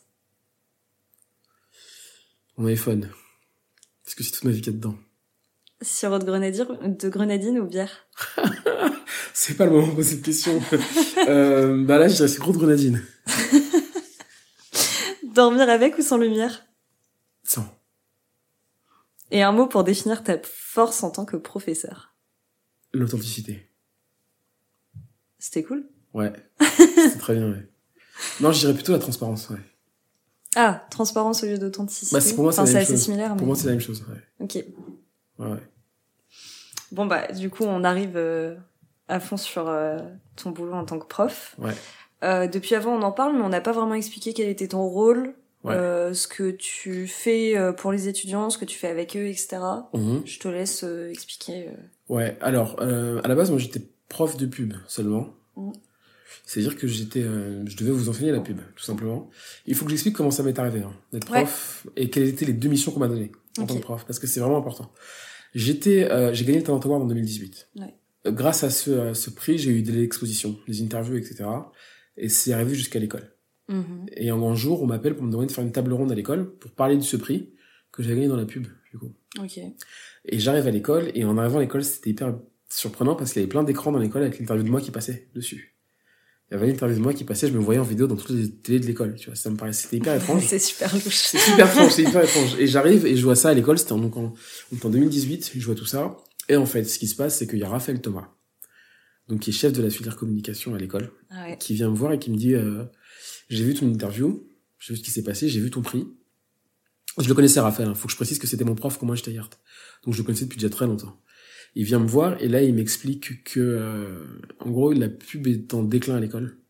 Ah. Que ça marche plus. En fait, euh, que, en gros, il y a eu beaucoup de problèmes avec les, les enseignants en pub. Il y a eu euh, pas mal de, il y a des enseignants qui sont venus six mois, qui sont partis sans dire au revoir. Il y en a qui ont quitté leurs étudiants. Les profs qui étaient là n'étaient pas forcément à la hauteur. C'est-à-dire que tous les étudiants se plaignaient du cours de pub Ok. et que les intervenants étaient vraiment pas bons, qui leur donnait pas envie d'apprendre. Et en fait, euh, Raphaël m'a dit qu'en gros, euh, ça a commencé à être compliqué la pub et que euh, si ça continue, ils allaient arrêter. Est-ce que tu penses qu'il n'y avait pas aussi une part des étudiants qui, comme initialement dans ta classe, n'avaient pas d'appétence pour la pub? Non, il y en a qui en avaient. Enfin, il y en a beaucoup Ok. qui avaient, qui voulaient faire de la pub, mais qui, enfin, les profs étaient pas à la hauteur. Ok. Les profs étaient pas à la hauteur. Et c'était des retours d'étudiants. Les étudiants se plaignaient systématiquement que les profs étaient pas bons. hein. Hmm. Et en plus, je pense aujourd'hui que si une matière ne fonctionne pas, n'intéresse pas les étudiants, ils l'enlèvent à l'école. Ouais. Mais après, faut, je sais pas. Après, faut peut-être se plaindre aussi, mais je sais pas. En gros, mais je sais qu'à cette époque-là, moi, en 2018, ce qui s'est passé, c'est qu'il y a beaucoup d'étudiants qui ne voulaient plus euh, faire de la pub, mais à Mhm. cause de, de, du fait que c'était mal enseigné. Et Raphaël m'a donné deux missions. Donc d'abord, il m'a demandé si je voulais prendre, euh, faire des ateliers. Ok. Les ateliers, ça consistait d'abord, en 2018, à, euh, à faire cinq, cinq, cinq modules pour euh, leur faire donner un peu envie de faire de la pub. Entre guillemets. Il y avait rien, il y avait que ces cinq trucs-là. Ça a fonctionné Ça a fonctionné au bout d'une semaine et on m'a dit si je voulais être prof l'année prochaine. J'ai fait un seul cours. J'ai eu d'excellents retours sur le cours. Les étudiants ont fait d'excellents retours et c'est là que Raphaël m'a directement dit si je voulais faire de la, si je voulais prendre le poste de prof de pub l'année d'après à l'école. Chose que j'ai acceptée sur un coup de tête. Sachant que j'avais déjà, j'avais du travail, etc. Je sais pas pourquoi j'ai dit oui à l'époque. hein. Hmm. Mais je sais pas pourquoi je sentais qu'il fallait que je dise oui. C'est ton instinct. Complètement. L'intuition. Ouais, ouais. Et je sais que je devais dire oui, donc j'ai dit oui. Et en fait, euh, comme il n'y a pas de formation pour être prof, il n'y a pas de formation pour enseigner, et il n'y a pas de formation pour être pédagogue. Ça n'existe pas. On t'apprend pas tout ça, tu vois. En gros, Raphaël m'a donné deux missions. Il m'a dit oui, il faudrait que, première mission, tu relèves le niveau de l'école, Ouais. de la, de la matière. Et deux, que tu nous rapportes des prix. Voilà. Grosse pression, hein. Ouais, Sachant que- pour la première année, ça fait mal quoi. Ça, ça fait mal. Surtout qu'en plus, les autres écoles, à ce moment-là, elles se régalaient, hein, sur les prix, tu vois. Le club des DA et les machins, ça en prenait et tout. Après, ça veut aussi dire qu'il a eu une grande confiance en toi, tu vois. Aveugle, ouais. C'est un truc. Et ça, euh, et ça, je le remercie vraiment aujourd'hui, c'est qu'il a une confiance en moi qui est aveugle. Ouais. Il me demande, il me demande jamais de, enfin, il me, dit- il me dit, tu fais ce que tu veux. Il regarde jamais ce que je fais. Enfin, il voit les résultats. hmm. Mais il met pas son nez dans mes affaires, il, il me laisse la liberté, liberté totale. Je pense que pour être honnête, c'était plus de la folie à l'époque que de la confiance. Ah ouais? De me demander ça, mais enfin, après, j'étais son étudiant. Bah oui, t'as il connaît mon parcours, ouais, aussi. Mais après, c'est vrai qu'il m'a dit, ouais, vas-y. Et en gros, l'image que j'ai, moi, c'est que Raphaël m'a mis devant un, si tu veux, j'étais sur un plongeoir, et il m'a poussé dans la piscine avec des requins. Parce qu'en fait, on te prévient pas. On te dit pas si ça va être d'être prof. On te met devant une classe, et puis ça y est, tu vois. Il t'a pas du tout accompagné dans la démarche, euh, ne serait-ce Si, que de créer si. un cours, des Non, choses comme ça, tu non, vois non. Parce qu'en fait, déjà, je lui ai pas demandé. Ouais. Parce que si je voulais bien, je l'aurais demandé, je lui ai pas demandé. Et surtout qu'il m'a dit, euh, si t'as besoin, je serai là pour t'aider. Mais je lui ai pas demandé. Je lui ai pas demandé. Et euh, donc j'ai fait ce que j'avais à faire. J'ai commencé à enseigner donc à ma première année en 2019. Et effectivement, je me suis retrouvé debout devant une salle avec des élèves. Et je me suis dit, waouh, qu'est-ce que je fais maintenant? Mais j'avais préparé un programme, hein, j'avais préparé mon programme, j'avais euh, j'avais fait les choses correctement. Et euh, pour préparer mon premier programme de la première année, le premier truc que je me suis dit, c'est que j'allais vous enseigner tout ce que moi j'ai pas eu à l'école. Ok. En fait, ça allait être que pour moi, mon enseignement, ce sera un raccourci pour vous. C'est-à-dire que tout ce que moi j'ai appris dans la douleur ou dans l'échec, Hmm. je vais vous l'enlever. Et moi, je vous l'apprendrai. Comme ça, vous n'aurez pas à l'apprendre en vous cassant la gueule ou en agence, etc. Vous allez l'avoir à l'école directement. Tu vois, le cours sur le juridique, Ouais. moi, je me suis pété la gueule dessus, en agence. J'ai plein de trucs que je savais pas. Il y a plein de... Je savais pas que j'avais pas le droit de mettre des gens sur l'alcool. Je Ah savais bah pas oui. que j'avais pas le droit de faire euh, ceci. Bah, vous, je vous l'ai appris. Mais parce qu'encore une fois, on n'est pas dans une école de pub. à Je sais, parler. je le sais, je le sais qu'on n'est pas une école de pub, mais euh, moi, dans ma matière, la pub, Ah bah oui, c'est essentiel. C'est essentiel. Ouais. Moi, je savais pas tout ça. Donc, en fait, moi, il y a plein de points où je me suis pété les dents quand j'étais euh, en agence, en Ouais. tant que jeune créatif. Ouais. Tous ces points-là, je les ai pris, je les ai mis dans un cours. En vous disant, tout ça, vous n'aurez pas à le vivre. Et, Et tout ce, que je, tout ce que je savais déjà, je vous l'ai appris aussi. C'est un de mes cours préférés. Hein. Merci. C'est incroyable. Le, le juridique Ouais. C'est vrai Ouais, moi j'attendais que ça. Et euh, propagande et luxe. Ouais, ok. Ok, ok. Mais ouais, du coup, ouais, tout ce que moi j'ai, enfin, en tout cas, tout là où je me suis pété les dents, et euh, je me suis dit, il faut que je le mette dans mes cours pour pas qu'ils aient, pour que eux n'aient pas à le vivre. Hmm. Voilà. Et t'as su le rendre hyper ludique. Le, le, le juridique Ouais. Ouais. J'ai- C'est un de mes cours préférés aussi à enseigner. C'est hyper. euh, Enfin, les gens, euh, les gens interagissent avec toi et tout. Il y a un truc. euh, C'est pas un cours chiant euh, théorique. Bah moi, je- moi, je me suis tapé la théorie, hein, tout seul dans mon, dans mon, Ah, dans mon appart, sur mon bureau, à tout lire, etc. Mais pour moi, c'était impossible de vous, sinon je vous file un PDF et vous vous, débrouillez avec ça, tu vois. Ah Mais c'est ouais. pas le but, c'est pas le but du tout. Faut vous, faut rendre intéressant. Faut pas vous apprendre des choses, faut vous donner l'envie d'apprendre. Donc, euh, c'est mieux de le, de le faire comme ça. Bah ça fonctionne. Ouais. Bah on a parlé du fait que tu euh, avais du mal aussi à percevoir l'éducation euh, Ouais. telle qu'elle est actuellement, que du coup tu essaies d'aborder des... l'éducation d'une manière différente. Mhm. Comment tu réinventes la manière d'apprendre aux gens? C'est long hein, comme sujet. hein. Mhm. Il y a beaucoup de choses à dire hein, sur ce sujet. Alors, déjà, tout ce qui me posait problème, moi, quand j'étais à l'école, je fais en sorte qu'on ne le vive pas ensemble dans Ouais. mes cours. C'est-à-dire que je ne... Même si vous, ça vous intéresse, moi, j'essaie de faire en sorte... Bah, alors déjà, le premier truc, c'est qu'il faut, qu'il je- faut que vous soyez, vous vous sentiez en sécurité dans Mhm. mon cours. Pourquoi je parle de sécurité? C'est que vous soyez en sécurité par rapport à ce que vous allez dire et comment vous allez vous exprimer. Tu vois? On est beaucoup, euh, quand on est à l'école, tu vois, il y a toujours un premier, donc c'est-à-dire qu'il y a que... S'il y a un premier, c'est qu'il y a des derniers, tu vois. S'il y en a qui ont des bonnes réponses, il y en a qui ont des mauvaises réponses, tu vois. Moi, je vous dis toujours, il n'y a pas de mauvaise bonne réponse. Parlez librement. En fait, il y a un contexte dans lequel je veux que vous soyez en mesure de parler de ce que vous voulez quand vous voulez. Ouais. Tu vois, c'est-à-dire que euh, le premier cours, je vous explique toujours que il y aura pas de critique, il y aura pas de jugement, il y aura pas de bonne ou mauvaise idée. Tu vois, c'est un truc qu'on n'apprend pas à l'école. À l'école, on t'apprend à lever la main si t'as la bonne réponse. Ouais, ouais, de fou. Tu vois, quand t'es à l'école, on te dit lève la main si t'as la bonne réponse. Moi, je m'en fous, je me demande de lever la main. Peu importe ce que vous avez à dire, faut lever la main, tu vois. Et ça, c'est le premier truc que j'essaie de mettre en place dans mon cours, c'est qu'il n'y a pas, vous êtes en sécurité, il n'y a pas de bonne ou mauvaise réponse, vous ne serez pas jugé. Les seules raisons pour lesquelles vous faites virer, c'est justement si vous essayez pas, si vous voulez pas travailler, si vous voulez pas essayer, ou si vous vous comportez mal. Ça, je vous l'ai déjà dit, tu vois. Mais sinon, euh, il y a aucune, il y a, il y a aucune raison que j'ai de vous tirer dessus si vous, si vous testez. Ah mais tu vois, je pense que... Enfin, moi du coup, je t'ai très vite écouté là-dessus. Ouais. Je pense que tu as capté. je- Ouais, Xavier, la main. Ouais, ouais, ouais, ouais, ouais, ouais, ouais.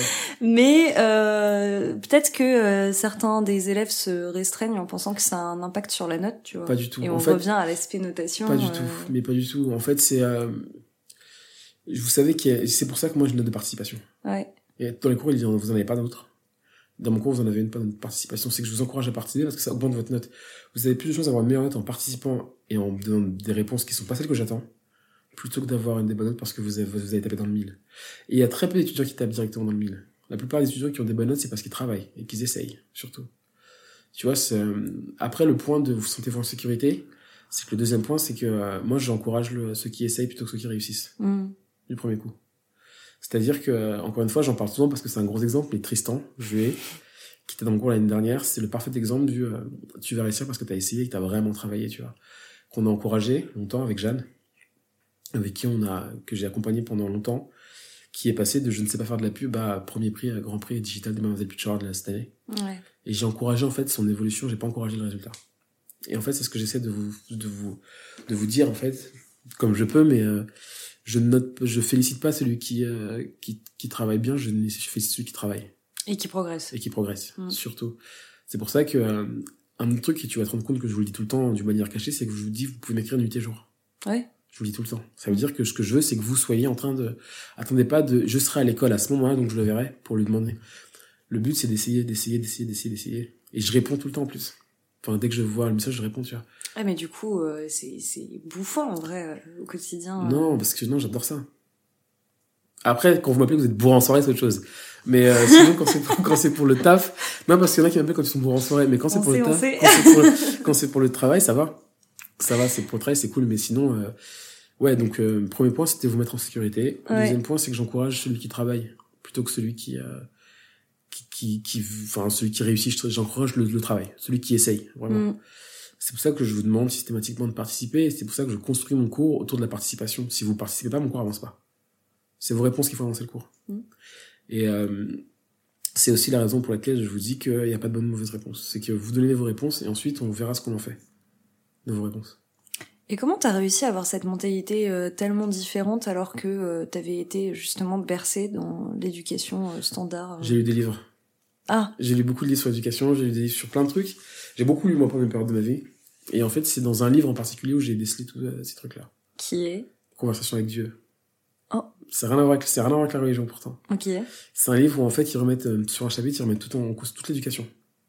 En d'accord. et ce qu'ils t'apprennent dans le bouquin. Enfin, j'ai euh, j'ai tiré certains enseignements de ce livre-là, ouais. Ok, Notamment notamment le fait de pas mettre euh, de de premier au dernier de la classe, le fait de d'encourager celui qui travaille plutôt que celui qui fait le bien le travail, ce genre de choses. Il y a d'autres choses. Hein. Il y a aussi le, le fait de résoudre vos erreurs par vous-même. Mm. Tu vois, les, euh, ça c'est un point qui est important aussi, c'est que les, les concours qu'on fait et qu'on gagne, vous avez jamais aucune de mes idées à moi. Oui. Je ne donne jamais mes idées. Alors que honnêtement, si je participais, je vous éclaterais tous. Mais profondément. J'espère bien. Profondément, tu vois. Mais le truc, c'est que vous avez jamais les idées, pourtant vous gagnez tout le temps. C'est Ouais. que les idées, vous les avez dès le départ. Et qu'en fait, moi, je vous aide à les faire sortir. Ouais, et puis t'as la... Tu sais quand ça vaut le coup, quoi. Ouais. Et surtout, c'est que euh, ce que j'essaie de vous dire, c'est que vous les idées, vous les avez déjà en vous. Ouais. Et en fait, les, ces trucs-là, vous pouvez les résoudre vous-même. Moi, je, Mhm. vous, je vous accompagne dans le. Je vous pose des questions. Est-ce que tu es sûr de ça? Est-ce que tu vois ça Je vous dis que c'est pas bon, etc. Mais au final, le résultat, c'est vous qui l'avez trouvé. Ce que j'essaie de vous apprendre, c'est à tirer vous-même de vos enseignements. Hmm. Et en plus, moi, je vois vos progressions. hein. Parce que moi, je vois tous les étudiants de la classe, tous les groupes. J'ai une une vision globale. Avec Jeanne aussi, qui me permet beaucoup de, de prendre du recul par rapport à ça. Parce que moi, je suis, je m'investis énormément dans le cours. Et elle, elle voit des choses que je vois pas non plus. Jeanne qui est, Jeanne Bonnier, qui, euh, qui est donc enseignante à IRSUP et qui est mon assistante dans le cours de pub. et qui fait de la photo. Qui euh, fait de la photo, ouais, à côté. euh, En freelance. Ouais, absolument. Et qui est surtout et avant tout une amie. Mm. Voilà. Et euh, elle est là, c'est- enfin, elle m'aide sur beaucoup de choses elle est dans le cours. Elle travaille énormément et surtout, c'est que un truc que j'aime beaucoup chez elle, c'est qu'elle me permet d'avoir du recul par rapport à à ce que je fais parce que je suis parfois tellement dans, dans, dans les étudiants, machin, ça, que je vois pas en fait ce qui se passe à côté. Et elle, elle le voit. Et ça m'aide. Et puis même, vous êtes euh, deux personnalités qui sont quand même très euh, complémentaires. Mais très différente. Il y a une force euh, calme, une force euh, Ouais. de feu, tu Ouais, vois. ouais, complètement. Ouais. C'est euh, c'est c'est bien. Vous Ouais. avez un bon duo, je trouve. Moi aussi, je suis content.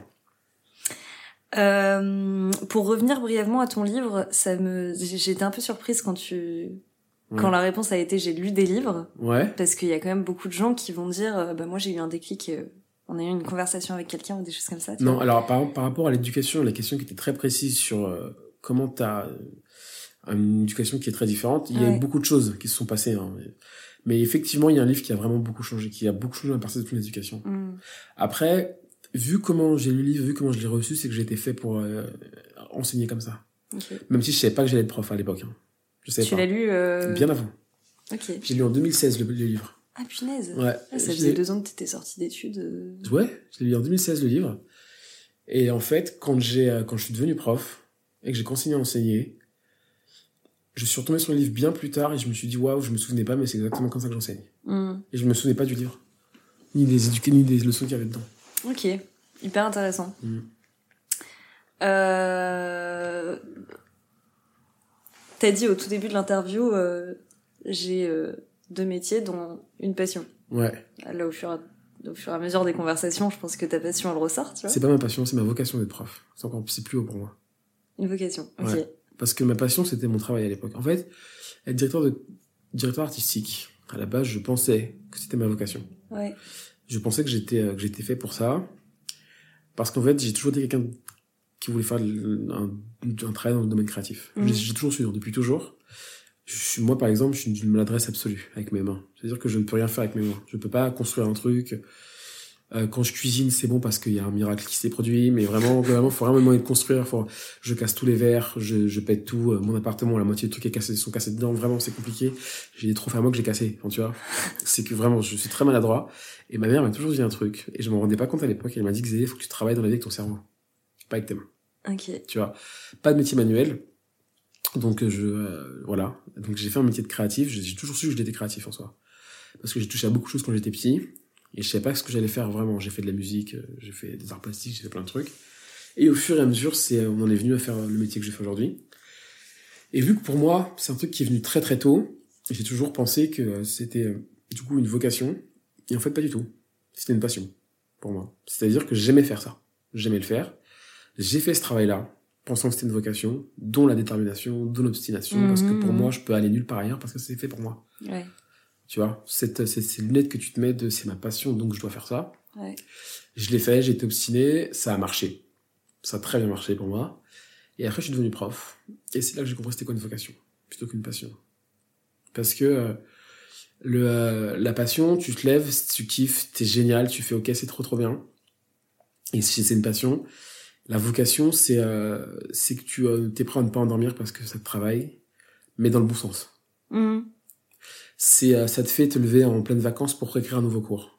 Parce que tu penses que celui que t'as fait l'année dernière t'es pas assez bon. Et le jour où je me suis rendu compte de la, de la différence entre la passion et la vocation c'est que quand mon employeur me dit merci je dis de rien et quand vous me dites merci moi je pleure. Ça change tout. C'est beau. Ouais. je te jure c'est vrai. Le vote merci a beaucoup plus de valeur que le merci d'un patron, donc ça, c'est une vocation, tu vois. Tu, tu penses que euh, déjà, est-ce que tu penses que tout le monde a une vocation? Non. Non. Non. Je pense que tout le monde a une mission, mais pas tout le monde a une vocation. Ouais, ok. Tout le monde est. Je pense que chacun peut trouver pourquoi il est là. Après, ça peut être plus dur que qu'un autre. Enfin, je sais pas, mais moi, en tout cas, je sais que moi, je sais que j'ai une vocation et je sais que j'ai une mission. Maintenant, je le sais. Hmm. Je l'ai, et je l'ai su euh, tardivement en plus. Hein. Mais moi, je le sais. Et le truc, c'est que j'ai des potes qui m'ont confirmé. Enfin, j'ai des, j'ai des amis avec qui je partage beaucoup, qui m'ont dit on t'a vu changer en faisant ça, donc euh, c'est ce qu'il faut que tu fasses. Bah, ça, ça va très bien. Mais donc, une question que j'avais envie de te poser, c'est euh, en soi, bah, du coup, si c'est ta vocation, ta, ton tout, tu Ouais. vois, ce qui te fait avancer et tout, c'est concrètement, c'est quoi ton objectif avec les jeunes? Enfin, qu'est-ce qui te donne autant envie de leur transmettre et de, de grandir avec eux et tout euh? J'ai, euh, j'aurais aimé avoir quelqu'un qui m'aide, qui m'aurait aidé comme ça à l'époque où j'étais étudiant. Ok. Je pense que je voulais. euh, moi, le truc que je me dis aujourd'hui, c'est que le Xavier, j'aurais tellement aimé avoir le Xavier de 32 ans quand j'avais 18 ans. Le connaître déjà, tu vois. Hmm. J'aurais trop aimé. Parce qu'en fait, il y a, il y a ce truc où, euh, en tout cas, en tout cas, en tant qu'enseignant et dans les enseignants, il y en a qui sont là pour prendre le fric. Il y en a qui sont là pour vous, euh, pour montrer qu'ils sont profs. Il y en a qui veulent vraiment vous aider. Voilà. Et euh, moi, je- j'essaierai d'être ce prof qui veut vraiment vous aider. Hmm. Et euh, au-delà de ça, quand moi je suis rentré dans le ah, hum, je suis rentré facilement dans le monde du travail, mais dans mes expériences professionnelles, ma carrière, elle était, elle était atroce. Ouais. Sur plusieurs points, j'ai vraiment dû beaucoup travailler. J'ai vraiment dû euh, travailler plus que les autres, et ça je le sais. Et moi, si je peux lancer ma carrière, je le ferai. Si je peux vous aider, tout ça, je le ferai. Parce que moi, malheureusement, j'avais personne pour m'aider quand j'ai quitté l'école. Ou quand j'ai débuté, personne. Et si t'avais un conseil à donner à l'étudiant que t'étais justement euh, quand t'es arrivé IRTUB, tu vois? Euh, te pose pas de questions. Fais-le. De toute façon, ça marchera. Je, en fait, si je devais donner un conseil, j'en donnerais pas parce que honnêtement, euh, ce que je suis devenu aujourd'hui, euh, c'est 100 fois mieux que ce que j'imaginais à l'époque. Hmm. Donc, euh, je lui donnerais pas de conseil. Vas-y, fais, fais. Vas-y, vas-y, t'inquiète. Et tu te posais beaucoup de questions quand t'étais jeune sur la manière dont tu créais, dont t'abordais les choses et tout, ou c'est juste vraiment euh, te, po- te pose pas de questions euh, une, naturelles, tu vois? Je me souviens pas trop. En vrai, euh, je sais que j'avais des rêves à l'époque de ce que je voulais faire en termes de carrière. Et euh, ah ouais, genre quand j'avais 18 ans, quand j'étais à l'école, enfin quand j'étais en première année, j'avais des rêves pour ma carrière. Et je me rends compte que vu que été 100 fois plus loin que les rêves que j'avais, le seul regret que j'ai, c'est que j'aurais dû rêver plus fort à l'époque. Tu vois? Parce que je rêvais beaucoup plus loin encore. Mais non, j'ai pas de sur la manière où je réfléchissais. Au... J'étais très anxieux au début de mes études parce qu'il y avait la pression du prêt, de la réussite, etc. Il fallait réussir des études, il y avait un prêt. Hmm. J'avais beaucoup de doutes sur mes capacités parce qu'en première année, j'étais, je me sentais très mauvais parce qu'il y avait beaucoup d'art place d'appliquer et que je savais Ouais, pas avec mes mains. ouais. Je sais pas peindre, je sais pas dessiner, tu vois. C'était très compliqué pour moi. Par contre, je savais que les idées, c'est un truc qui marchait. Ça, j'en ai jamais douté. C'est fou que t'aies été dans une école euh, qui a vraiment un aspect... euh, Enfin, c'est c'est de la création, mais euh, comme tu dis, la première année, c'est... euh, tu, je- tu- je- tu touches à tout, Je quoi. voulais enfin. essayer. Je voulais essayer de tout. Parce qu'en fait, tu vois, quand tu, euh, moi, quand j'étais plus jeune, je savais que je voulais faire de la créa. Mais comme je savais pas vraiment dans quel domaine, IART, ce qui est intéressant, c'est qu'au début, tu touches à tout. Donc, tu peux te dire, ouais, je vais faire ça plutôt que ça. Et en touchant à tout, je me suis rendu compte que, ah ouais, la pub, c'est vraiment bien. Ah, mais la je pub, ça arrive en quatrième année. C'est hyper Non, ça arrive en deuxième année chez nous. Ah, ok. Ouais. Ça arrive en deuxième année en, en à Paris. On avait plus en deuxième année, on avait stratégie publicitaire aussi. Ok. C'était moins, euh, euh, il y avait moins de cours de, enfin, il y avait moins de cours comparé aux autres, mais on avait quand même dès la deuxième année. Hmm. Donc ça commençait tôt. Et puis à l'époque, moi, il y avait que Paris, à IART. Il n'y a pas les régions. Donc en vrai, euh, le cursus était très différent. Ok. Euh, bah, c'est drôle que t'aies parlé de tes rêves et même avant t'as parlé de toi quand t'étais petit. Ouais. J'ai une question que, euh, enfin, j'ai regardé euh, une de tes interviews Ouais. Avant-hier ou je sais plus les derniers jours là, et euh, tu parles de ton enfance. Ouais. Et c'est vrai que même si on s'est retrouvés maintes et maintes fois à discuter tous les deux, que ce soit euh, en terrasse, euh, Ouais. après les cours et tout, on n'a jamais abordé euh, d'où tu viens, qui tu étais, etc. Ok. Et j'avais une question pour pas trop que tu t'étales si t'as pas envie de le faire, tu vois. Ouais. Euh, C'était qui le Xavier quand il avait 10 ans? Ok. Et euh, comment était ta personnalité Quels étaient tes rêves et tes passions du coup? Alors, euh, le Xavier, à 10 ans, euh, j'ai euh, j'ai l'impression que j'existais pas. À 10 ans. C'est affreux, hein, mais j'existais pas. J'avais pas de personne... Enfin, comment t'expliquer? J'étais euh, plutôt quelqu'un de muet. Je parlais très peu. J'étais introverti. À 10 ans, bien, bien à 10 ans, par Ouais, exemple. J'étais introverti, je parlais très peu, j'étais très bon à l'école. Euh, j'avais aucune idée de ce que c'était que l'avenir. Aucune idée. Et mes passions, à 10 ans, je jouais aux jeux vidéo et je euh, et j'écrivais de la musique. Voilà, je faisais ça. Et en fait, c'est euh, moi ma, ma ma puberté, elle a été ça a été un moment de révélation absolue. Parce qu'en fait, le Xavier, enfin pas ma puberté, mais on va dire les périodes du lycée, la- la- cette période-là là, en fait. Avant, j'étais euh, comment dire, j'ai l'impression que j'étais absent de ma vie, que je le regardais. Ouais, c'est hyper fort. Ouais, je le regardais, j'étais absent de ma vie. J'étais là, et en fait, je faisais ce qu'on me demandait de faire. J'allais où on me demandait d'aller. Ouais. Je, euh, je faisais tout bien comme il fallait. Et après, il y a eu un changement, et là, j'ai fait, bon, maintenant, c'est moi qui choisis. Et je choisirai tout. J'ai choisi ma personnalité, j'ai choisi euh, l'orientation que je voulais, que je voulais prendre, j'ai choisi mon- ma carrière, euh, j'ai tout choisi. Avant, j'étais, euh, j'étais spectateur de ma vie. Et c'est plus le cas. Je me reconnais de fou dans le dans le euh, j'ai choisi qui j'ai- qui qui j'étais. Ouais. Enfin de moi avant j'étais hyper timide, on Ouais. connaissait pas mon prénom, j'étais la Ouais. pote d'une telle ou d'un tel, tu vois. Et il y a vraiment eu ce truc où juste j'ai changé de collège et je me suis dit bon euh, go girl, prends Moi, toi en main. Moi, c'est pas vraiment ce qui s'est passé le pire, c'est que euh, je crois que j'ai changé de. je sais pas, je pense que ma personnalité s'est révélée petit à petit parce que je ne suis pas quelqu'un de timide. Ouais. Vraiment pas. Je ne suis pas quelqu'un d'introverti non plus. Mais alors que je l'étais avant, c'est ça qui est bizarre. Ouais. C'est bizarre, mais avant, j'étais euh, j'étais plus calme. euh, J'étais plus euh, tranquille, alors que maintenant, je suis l'insolence incarnée. Enfin, tu vois, euh, c'est-à-dire Ouais, que. mais t'es- t'as quand même tes phases de calme, hein. Oui, mais ça, c'est. moi mais moi, je suis un adulte maintenant. Ouais. tu vois, je suis. suis- T'es vieux, tu veux dire Non, non, je suis un adulte.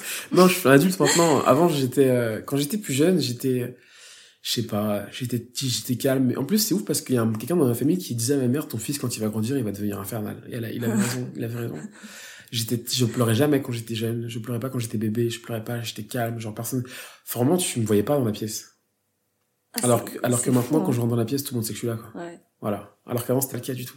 Est-ce que tu penses que c'est un peu une revanche sur euh, le petit toi? Non, pas du tout.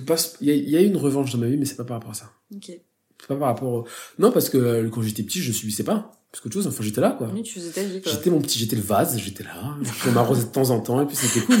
non, mais tu vois, c'était ça.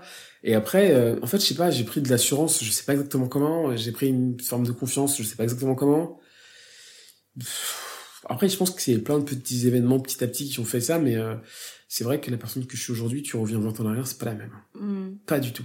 J'étais vraiment, euh, fallait pas, j'étais celui qu'il fallait pas qu'on m'entende, je me faisais discret quand j'entrais dans une pièce, enfin, je donnais pas mon avis. Jamais. Tu vois. J'étais pas du tout celui qui était vu comme, euh, enfin, moi, je suivais un groupe. J'étais là, euh, Et t'as pas rencontré, euh, je sais pas, euh, une pote ou un pote qui a fait que... j'en ai eu beaucoup, j'en ai eu beaucoup. J'ai Qui t'ont aidé à te révéler? C'est pas aidé, hein, parce que j'avais pas besoin d'aide. Non, mais qui t'ont mené jusqu'à la révélation actuelle? Bah, forcément que si. T'as dit- dit- bien en sûr, t'as hein. l'influence, t'as Ouais. c'est ta famille, soit tes proches, soit t'es, t'es- t'es- t'es les gens que tu vois comme des enseignants, les leaders, les choses que. Mm.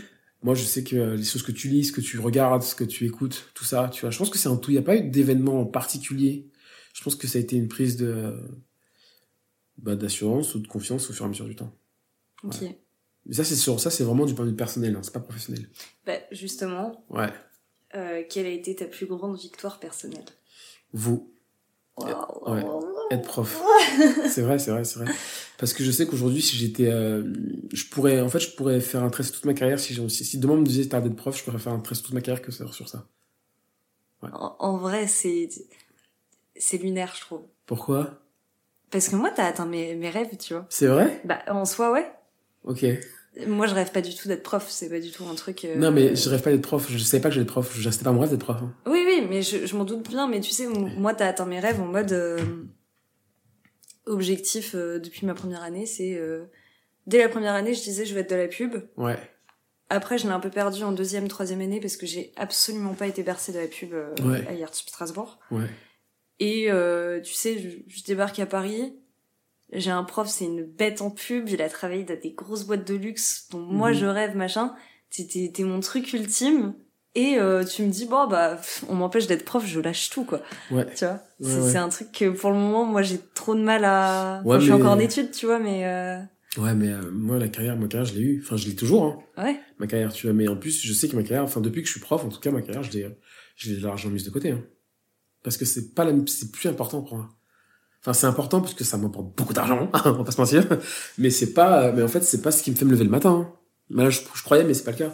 Ah putain c'est dingue Je croyais, mais c'est pas le cas, hein, tu vois. Et puis au-delà de ça, euh, le fait de rentrer chez moi et de me sentir aussi bien, c'est pas parce que euh, je viens de sortir une campagne qui a été vue dans le monde entier. hein. Non, pas du tout. mais t'as encore de la fierté pour ton travail non? Bah, bien sûr, je l'adore mon travail. bah oui, j'adore, je le fais toujours mon travail, évidemment, j'adore ça, mais euh... et puis de toute façon, je le ferai toujours puisqu'il faut que je reste à la page pour euh, continuer Mhm. à être bon enseignant. Tu vois, il faut que, faut que je le fasse ce travail, mais c'est plus ce qui m'anime. T'as un truc personnel que t'as en tant que prof Voilà, j'ai une mission personnelle, j'ai un truc qui, qui, qui me fait plus vibrer que ça.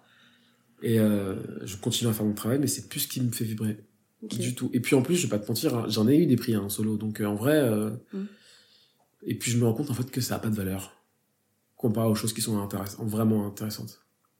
Les prix, moi j'en ai eu beaucoup hein, en solo, j'en ai eu une quarantaine avec vous. euh, C'est pas que je m'en fous, hein, je suis très content, mais c'est pas ce qui me fait vibrer moi. Moi, ce qui me fait vibrer, c'est que vous, vous gagnez. Ouais, j'allais te dire, est-ce C'est que c'est pas le moment où euh, il y a euh, une équipe que t'as coachée qui arrive sur scène et qui c'est tellement c'est tellement plus euh, enfin la victoire est tellement plus grande quand c'est vous qui gagnez que quand c'est moi qui gagne à l'époque. Et tu réalises que t'as un impact euh, énorme là-dessus, enfin Ouais. sur notre manière de grandir, de réagir. ouais, de... ouais, je le sais Ouais. bah, je le sais pour plusieurs raisons hein. déjà j'ai fait trois fois de top 100 en trois ans ça tu sais que c'est qu'il y a un impact tu vois. Il y a plein de petites choses il y a le il y a le retour que j'ai avec vous hein. je le vois bien hein, comment je suis avec vous je le vois bien le retour que vous avez Mm. je vois les messages que vous m'écrivez en, en secret ou en privé En tu vois non mais vous me faites trop rire parce que vous m'écrivez sur Teams tous Non. Là, vous m'écrivez, non pas tous, mais même maintenant, il y en a qui m'écrivent sur Teams sur, pour, pour les cours. Il y en a qui écrivent sur Insta. Et après, mais les mêmes m'écrivent sur Instagram pour me parler d'eux. Tu vois ce que je veux dire? Ouais, je vois. Ils changent de canaux parce que c'est pas, c'est pas, c'est pas juste de- le prof, c'est, c'est, devenu un pote, tu vois. C'est hyper drôle. Ouais, voilà, il y en a plein qui le font. Il y en a plein qui le font. et ça, je le vois. Et puis, genre, la manière dont vous vous êtes comporté avec moi, ce que vous me demandez. Ouais, je me rends compte de l'impact que j'ai. Je me rends compte de l'impact que j'ai parce que euh, je, euh, chaque année, je- il y a des promoteurs qui repartent avec des prix, tu vois. Ouais. Et qu'en fait, les concours, ah oui, voilà, c'est ça qui est important que j'ai oublié de te dire, c'est que les concours, c'est moi qui les ai remis à l'école. Mm. On les avait arrêtés. Et moi, je me suis dit que vu que pour moi, ça avait marché de gagner un prix dans ma carrière, je me suis dit, on va remettre les concours dans l'école. Je vais les encadrer pour tous les, pour tous les Mm. étudiants. On va en faire, on va en faire, on va faire les trois qui sont les principaux euh, en France. Mais en même temps, il y a aussi le revers de la médaille, hein, c'est que moi, ça me met une pression énorme. C'est que euh, je me dis, voilà, je leur fais, je les fais participer.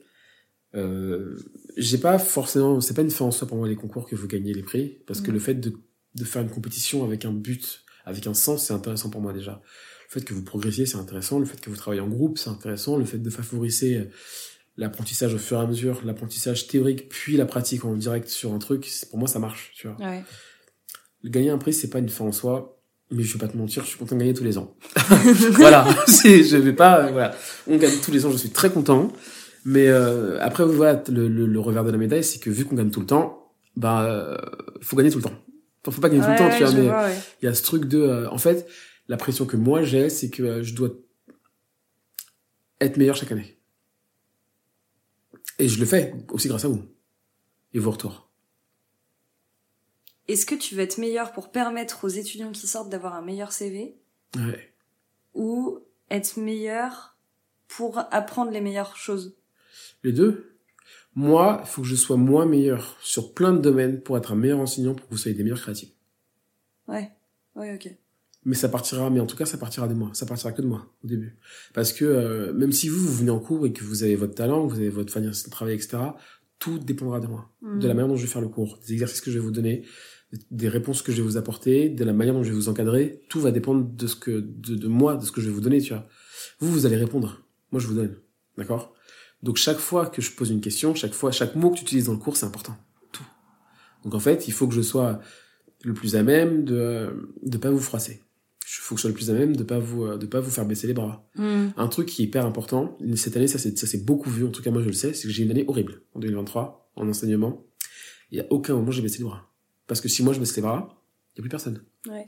En gros, euh, si le capitaine il lèche le bateau, le bateau coule. hein.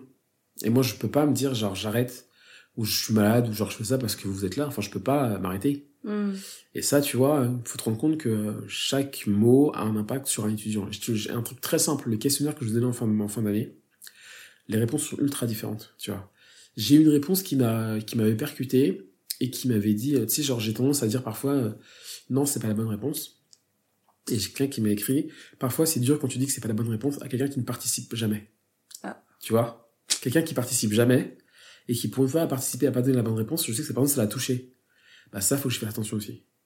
Et voilà, c'est pour ça que chaque mot, chaque phrase, chaque commentaire que je vous écris, chaque décision que je, je dois prendre, chaque truc, ça c'est important pour vous. Mais en fait, là, avec l'exemple que tu viens de donner, Ouais. euh, on voit ce que tu fais de différent en tant que prof. Ouais. C'est que tu adaptes à chaque étudiant Ouais. et tu parles pas à un groupe. Non. En fait, j'essaye, j'essaye, tu vois, je, euh, c'est pour ça que aussi, genre, je m'excuse beaucoup pendant les cours. Je me dis, ouais, je dis ça, bon, pardon, je- j'aurais peut-être dû me reprendre, parfois je me reprends parce que je sais pas si ce que j'ai dit c'est bon. Euh, c'est aussi pour ça que je vous demande de me contacter individuellement, Hmm. tu vois. C'est pour ça que je vous dis, donnez-moi toutes vos idées, parce qu'il y en a en groupe qui se cachent, etc. J'ai besoin de connaître chaque personne pour adapter. Je réponds pas de la même manière à chaque personne. Et en fait, j'essaie de faire attention à, à tout le monde. Tu vois, c'est qu'en plus, on est dans un domaine, on n'est pas dans des maths où euh, il y a une bonne réponse qui est attendue. Là, en fait, il y a une sensibilité à prendre en compte chez chaque étudiant. Il y a, tu fais pas grandir les personnes de la même manière. Il y en a qui ont peur, il y en a qui sont pas forcément, ils ont, il y en a qui ont pas confiance, il y en a qui se croient tout permis, il y en a qui ont trop de confiance. Et tout ça, il faut savoir le, euh, le travailler avec les, avec les différents étudiants. Tu vois, j'ai, euh, dans, dans mon cours cette année, j'ai une étudiante en particulier qui avait pas du tout confiance en elle et qui avait aussi peur de moi. Hmm. Eh ben, il a fallu qu'on travaille là-dessus. Tu vois. Pour qu'elle, pour qu'ensuite elle se retrouve shortlistée, par exemple. Je dis ça comme ça. Tu vois. Et bien, en fait, c'est ça, c'est, euh, il y a de l'indi- il y a de l'individuel, il y a du, y a du général. Ouais. Voilà. C'est intéressant. Ouais. Ça doit tellement te demander des, des efforts en permanence. Enfin, des efforts, des. Bah, euh, je sais pas, euh, juste, il n'y a pas un truc exact, tu vois. non, jamais. C'est pas mais un prof qui mais- va se dire, bon, bah, euh, mais les pas- dernières années, j'ai fait comme ça, je continue, tu Mais vois. c'est, mais c'est impossible. On est dans un cours qui, on est dans la créativité. On change Ouais. tout le temps. Tout change tout le temps. Tu vois, le but, enfin, c'est, je, moi, je, je, je suis plus là à me reposer. Hmm. Pas me dire, oh, c'est bon, c'est fait. Mais tu vois, en plus de ça, genre, je vais me dire, oh, c'est bon, j'ai tout gagné, ciao. Bah non, c'est pas, c'est pas comme ça que ça marche. C'est qu'il y aura des nouveaux étudiants à chaque fois. Il y aura une nouvelle promo, il y aura des nouveaux, il y aura des nouveaux exercices. Il y aura des nouveaux usages, il y aura des nouvelles technologies, il y aura des nouvelles manières de penser. Et tout ça, faut qu'on travaille. Et t'as peur en début d'année quand tu rencontres une nouvelle classe? Tout le temps. À chaque fois. Chaque fois, dis, mais c'est pas de la peur. C'est pas de la peur. C'est de l'appréhension? Hum, je sais pas c'est quoi le mot exact, mais c'est ni de la peur. Enfin, pff, non, c'est pas de la peur parce que j'ai pas peur. J'ai pas peur de vous en soi, tu vois. Hmm. Enfin, j'ai pas, j'ai pas peur de vous, j'ai pas peur de mes compétences. Parce que j'ai pas peur des, disons que euh, moi je suis pas le genre de mec j'ai peur d'avoir un trou, d'un trou noir ou de pas me faire un truc, c'est pas vrai. Parce que ce que je vous enseigne, c'est des trucs qui sont en moi. Il y a rien que j'apprends par cœur en soi, tu vois. C'est pas, c'est, je vous apprends mon travail, donc je sais le faire, tu vois. Ouais. J'ai pas peur de vous non plus. Et j'ai pas non plus peur de, euh, de vos comportements, tu vois ce que je veux dire Genre, j'ai pas peur qu'il y ait un élève qui soit insolent ou un élève qui soit comme ça, parce que c'est pas l'atmosphère dans le cours. Ce que j'appréhende, c'est euh, peut-être de pas euh, répondre à vos attentes, Ok. tu vois? J'ai peur parfois de pas répondre à vos attentes, j'ai peur... Après, il y a le côté concours, effectivement, où j'ai peur de, euh, de ce que vous soyez déçus. Soit de vos résultats, soit du, soit du cours, tu vois mais encore une fois, les choses dont j'ai peur, c'est pas les choses qui sont, euh, qui sont avec moi, c'est les choses qui sont plus euh, par rapport à vos attentes à vous. Bah, j'allais te dire, euh, enfin, tu, tu sais que moi j'ai été déçue de perdre. Oui. C'est pas grave. Enfin, Ouais. tu vois, je suis, je suis encore là. je- Ouais, ouais. Et justement, t'as eu ce truc. Mais t'as pas perdu, t'as juste pas gagné. Désolée, pardon, je me reprends. Non, mais, Voilà. mais tu vois, t'as eu ce truc de. euh, tu, tu savais que ça m'impactait de fou et que j'étais arrivée, j'avais un objectif, c'était de gagner. Ouais. Mais gagner, ouais. bah j'en sors, je suis. Euh, Ouais. S'il y a un espèce de dégoût qui s'installe. Ouais. Mais t'arrives et tu me dis, mais pourquoi t'es dégoûté enfin, l'année prochaine? Enfin, juste, Bah oui. euh, on s'appelle, on en reparle, tu vois. Ouais, c'est ça. Mais surtout qu'en plus, tu vois, j'ai, euh, tu peux euh, comprendre que le fait d'avoir perdu, ça va te donner la rage pour l'année prochaine. Et que Ah oui, oui, bien, bah oui. c'est très bien que t'aies perdu justement. Et je vais les citer, Pauline et Mathilde et Tristan, l'année dernière en quatrième année, ils ont tout testé, ils ont rien gagné. Mm. Cette année, ils ont tout raflé. Parce que déjà d'une, ils ont pris l'échec comme un tremplin. On en parlait tout à l'heure. Ouais. Ce, ce- cette motivation d'avoir déjà essayé, c'était important pour eux de réessayer.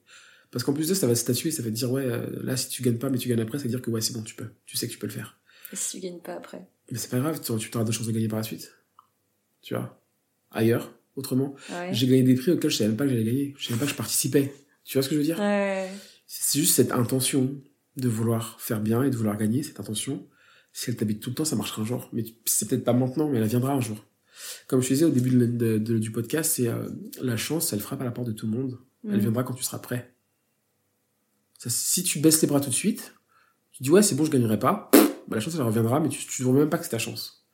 Par contre si tu restes sur le qui vive de je sais que je peux gagner et je veux gagner et j'ai l'intention de gagner, le jour où la chance elle viendra frapper à ta porte, tu seras prête pour l'accueillir. Ouais. C'est comme ça que ça marche. Ok. Et ben Pauline et Mathilde, elles ont elles ont travaillé et elles ont réussi à chaque fois. Et elles ont shortlisté, elles ont perdu, etc. Et un jour la chance elle a frappé à leur porte une nouvelle fois, mais vu qu'elles avaient travaillé avant, elles étaient prêtes. Hmm. Et elles ont gagné le club DDA et le Mademoiselle Pitch en deux semaines. C'est fou ça. hein. Bah voilà. Je suis niaise. Ouais. Ouais. Comme quoi, c'est vrai. non et pourtant, l'année dernière, elle m'a envoyé des messages, ouais, Xavier, on est hyper déçus parce que ça marche pas et pourtant on travaille. Et je leur ai dit, patience. Mais en vrai, il y a aussi ce truc de. euh, c'est important de tester Ouais, et. euh, Enfin, tu vois, par exemple, le club des DA cette année. ouais, En fait, quand je prends du recul, parce que effectivement, j'ai pas eu le temps de prendre du recul sur notre projet non plus, ouais, parce qu'on a été euh, dans une organisation catastrophique et ça on en a déjà parlé, tu vois. ouais. Mais euh, je prends du recul, je réalise ce qu'on a mal fait, je réalise là où on aurait pu mieux gérer les choses et tout. Bah du coup euh, l'année prochaine il y a un truc, euh, même si on n'est pas dans le même groupe, tu vois, il y a un Ouais. truc qui sera un peu automatique de euh, bon, euh, on sait qu'on a tant de temps, on sait que les choses se passent comme ça, bam bam Bah, tu bam. vois que ton échec, il t'a appris des trucs. Ah ouais, non mais de fou. Et l'année prochaine, t'auras plus de chance de gagner. Bah oui. Non, mais c'est vrai, tu vois que, mais un an, ça change beaucoup, hein, d'un an, un an, un an de concours, euh, où vous avez, parce que vous avez quand même fait trois concours. Ouais. avec moi l'espace de six mois. C'est beaucoup. Sachant que vous avez fait trois concours, que vous avez fait tous les rendus, vous avez fait les exposés, que vous avez appris les cours. Mm. Il y a du travail, tu vois. Mm. L'année prochaine, tout ce que vous avez déjà fait, vous allez voir que déjà il y aura plus autant de travail, mais surtout que vous avez l'expérience de ce que vous avez déjà fait. Et le truc, c'est que les projets que vous avez faits étaient bons. Déjà. Euh, ce qu'il faut, un truc qu'il faut que tu, tu te rendes compte, c'est que euh, je fais pas de vous des bons étudiants, je fais de vous les meilleurs. C'est-à-dire que vous gagnez à chaque fois. C'est-à-dire que vous avez pas, vous n'êtes pas juste bon avec vos projets Ouais. c'est que nos projets IART gagnent tout le temps, Mm. chaque année, tous les concours. C'est que vous n'êtes pas bon, vous êtes les meilleurs actuellement. Donc si toi t'es pas la meilleure dans un concours, c'est que tu fais quand même partie de l'élite. Parce que t'as fait un projet qui est ouf. Tu vois, Ouais, les vois. projets que vous faites, comme je dis, vous n'avez pas perdu, vous avez juste pas gagné. Mhm. C'est pas la même chose. Tu vois ce que je veux dire? Mais encore une fois, le, le, le, ça marche, le système marche. Et il marchera pour toi, fais-moi confiance. Hmm, J'espère. Non, tu le je vais sais. tout faire Tu le sais qu'il marchera. Tu le sais. T'espères pas, tu le sais. Je le sais. Oui. voilà, tu le sais. Il va marcher. Bon, on arrive à la fin. Ok. Euh, Il y a deux petites questions qui sont un peu plus légères. Ouais. Si t'as un élément culturel que tu voulais partager euh, et que t'as pas eu l'occasion de, de partager actuellement là euh, à nos auditeurs, Un ça peut être euh, ouais. film, livre, musée, Waouh. musique, série, Ouais, un ça truc euh, qui selon toi devrait être connu de tous. Waouh. Euh, je dirais le livre qui s'appelle La gratitude. La gratitude. Ouais. C'est un, c'est une énergie, ouais, c'est une énergie de fou et il y a un livre qui s'appelle La gratitude, j'ai plus l'auteur. Je l'ai lu il y a longtemps et ça a changé ma vie. Ok. Vraiment. Bah j'essaierai de retrouver de le Je, mettre. vais, euh, je, je, je l'ai chez moi, je, je t'enverrai la couverture. je le mettrai donc en légende. Par- parfait. podcast. Parfait, parfait. Ok, et euh, dernière chose, euh, est-ce que t'as quelque chose que t'as à transmettre aux gens que t'as pas eu le temps de, de dire non plus euh Ouais, j'ai un mot pour mes étudiants. Parce que ça tourne autour de ça, l'interview. Ouais. Et je l'ai déjà dit, je l'ai souvent dit, mais j'ai envie de le répéter parce que c'est très important. Arrêtez de regarder ce qui vous reste à faire, regardez ce que vous avez déjà accompli. Voilà. Joli. Bah écoute, je pense que tes étudiants écouteront. J'espère. On va Et faire la sais. com. Et je, et je le sais, ok. Bon, bah écoute, euh, j'étais super contente. Merci d'être venu. avec plaisir. Merci d'être euh, mon premier invité, Bah, d'être mon crash test. Avec plaisir. Ah bah super, je tombe brouillon. ok, ça marche. non ok, ok. Et j'espère que ça t'a plu. Ouais, c'était très cool. Et euh, où est-ce que tu veux qu'on redirige les gens s'ils veulent te suivre? Euh, LinkedIn, c'est le plus simple. Juste LinkedIn. Ouais, LinkedIn, Ok. Xavier Uriti, c'est le plus simple. Il y a mon, il y a mon travail dessus, il y a, il y a mon parcours, euh, il y a les commentaires des étudiants, il y a plein de choses. Ok. Voilà. Bon, bah ce sera fait. Merci. Merci à toi. Merci à toi. Bye bye. Ciao.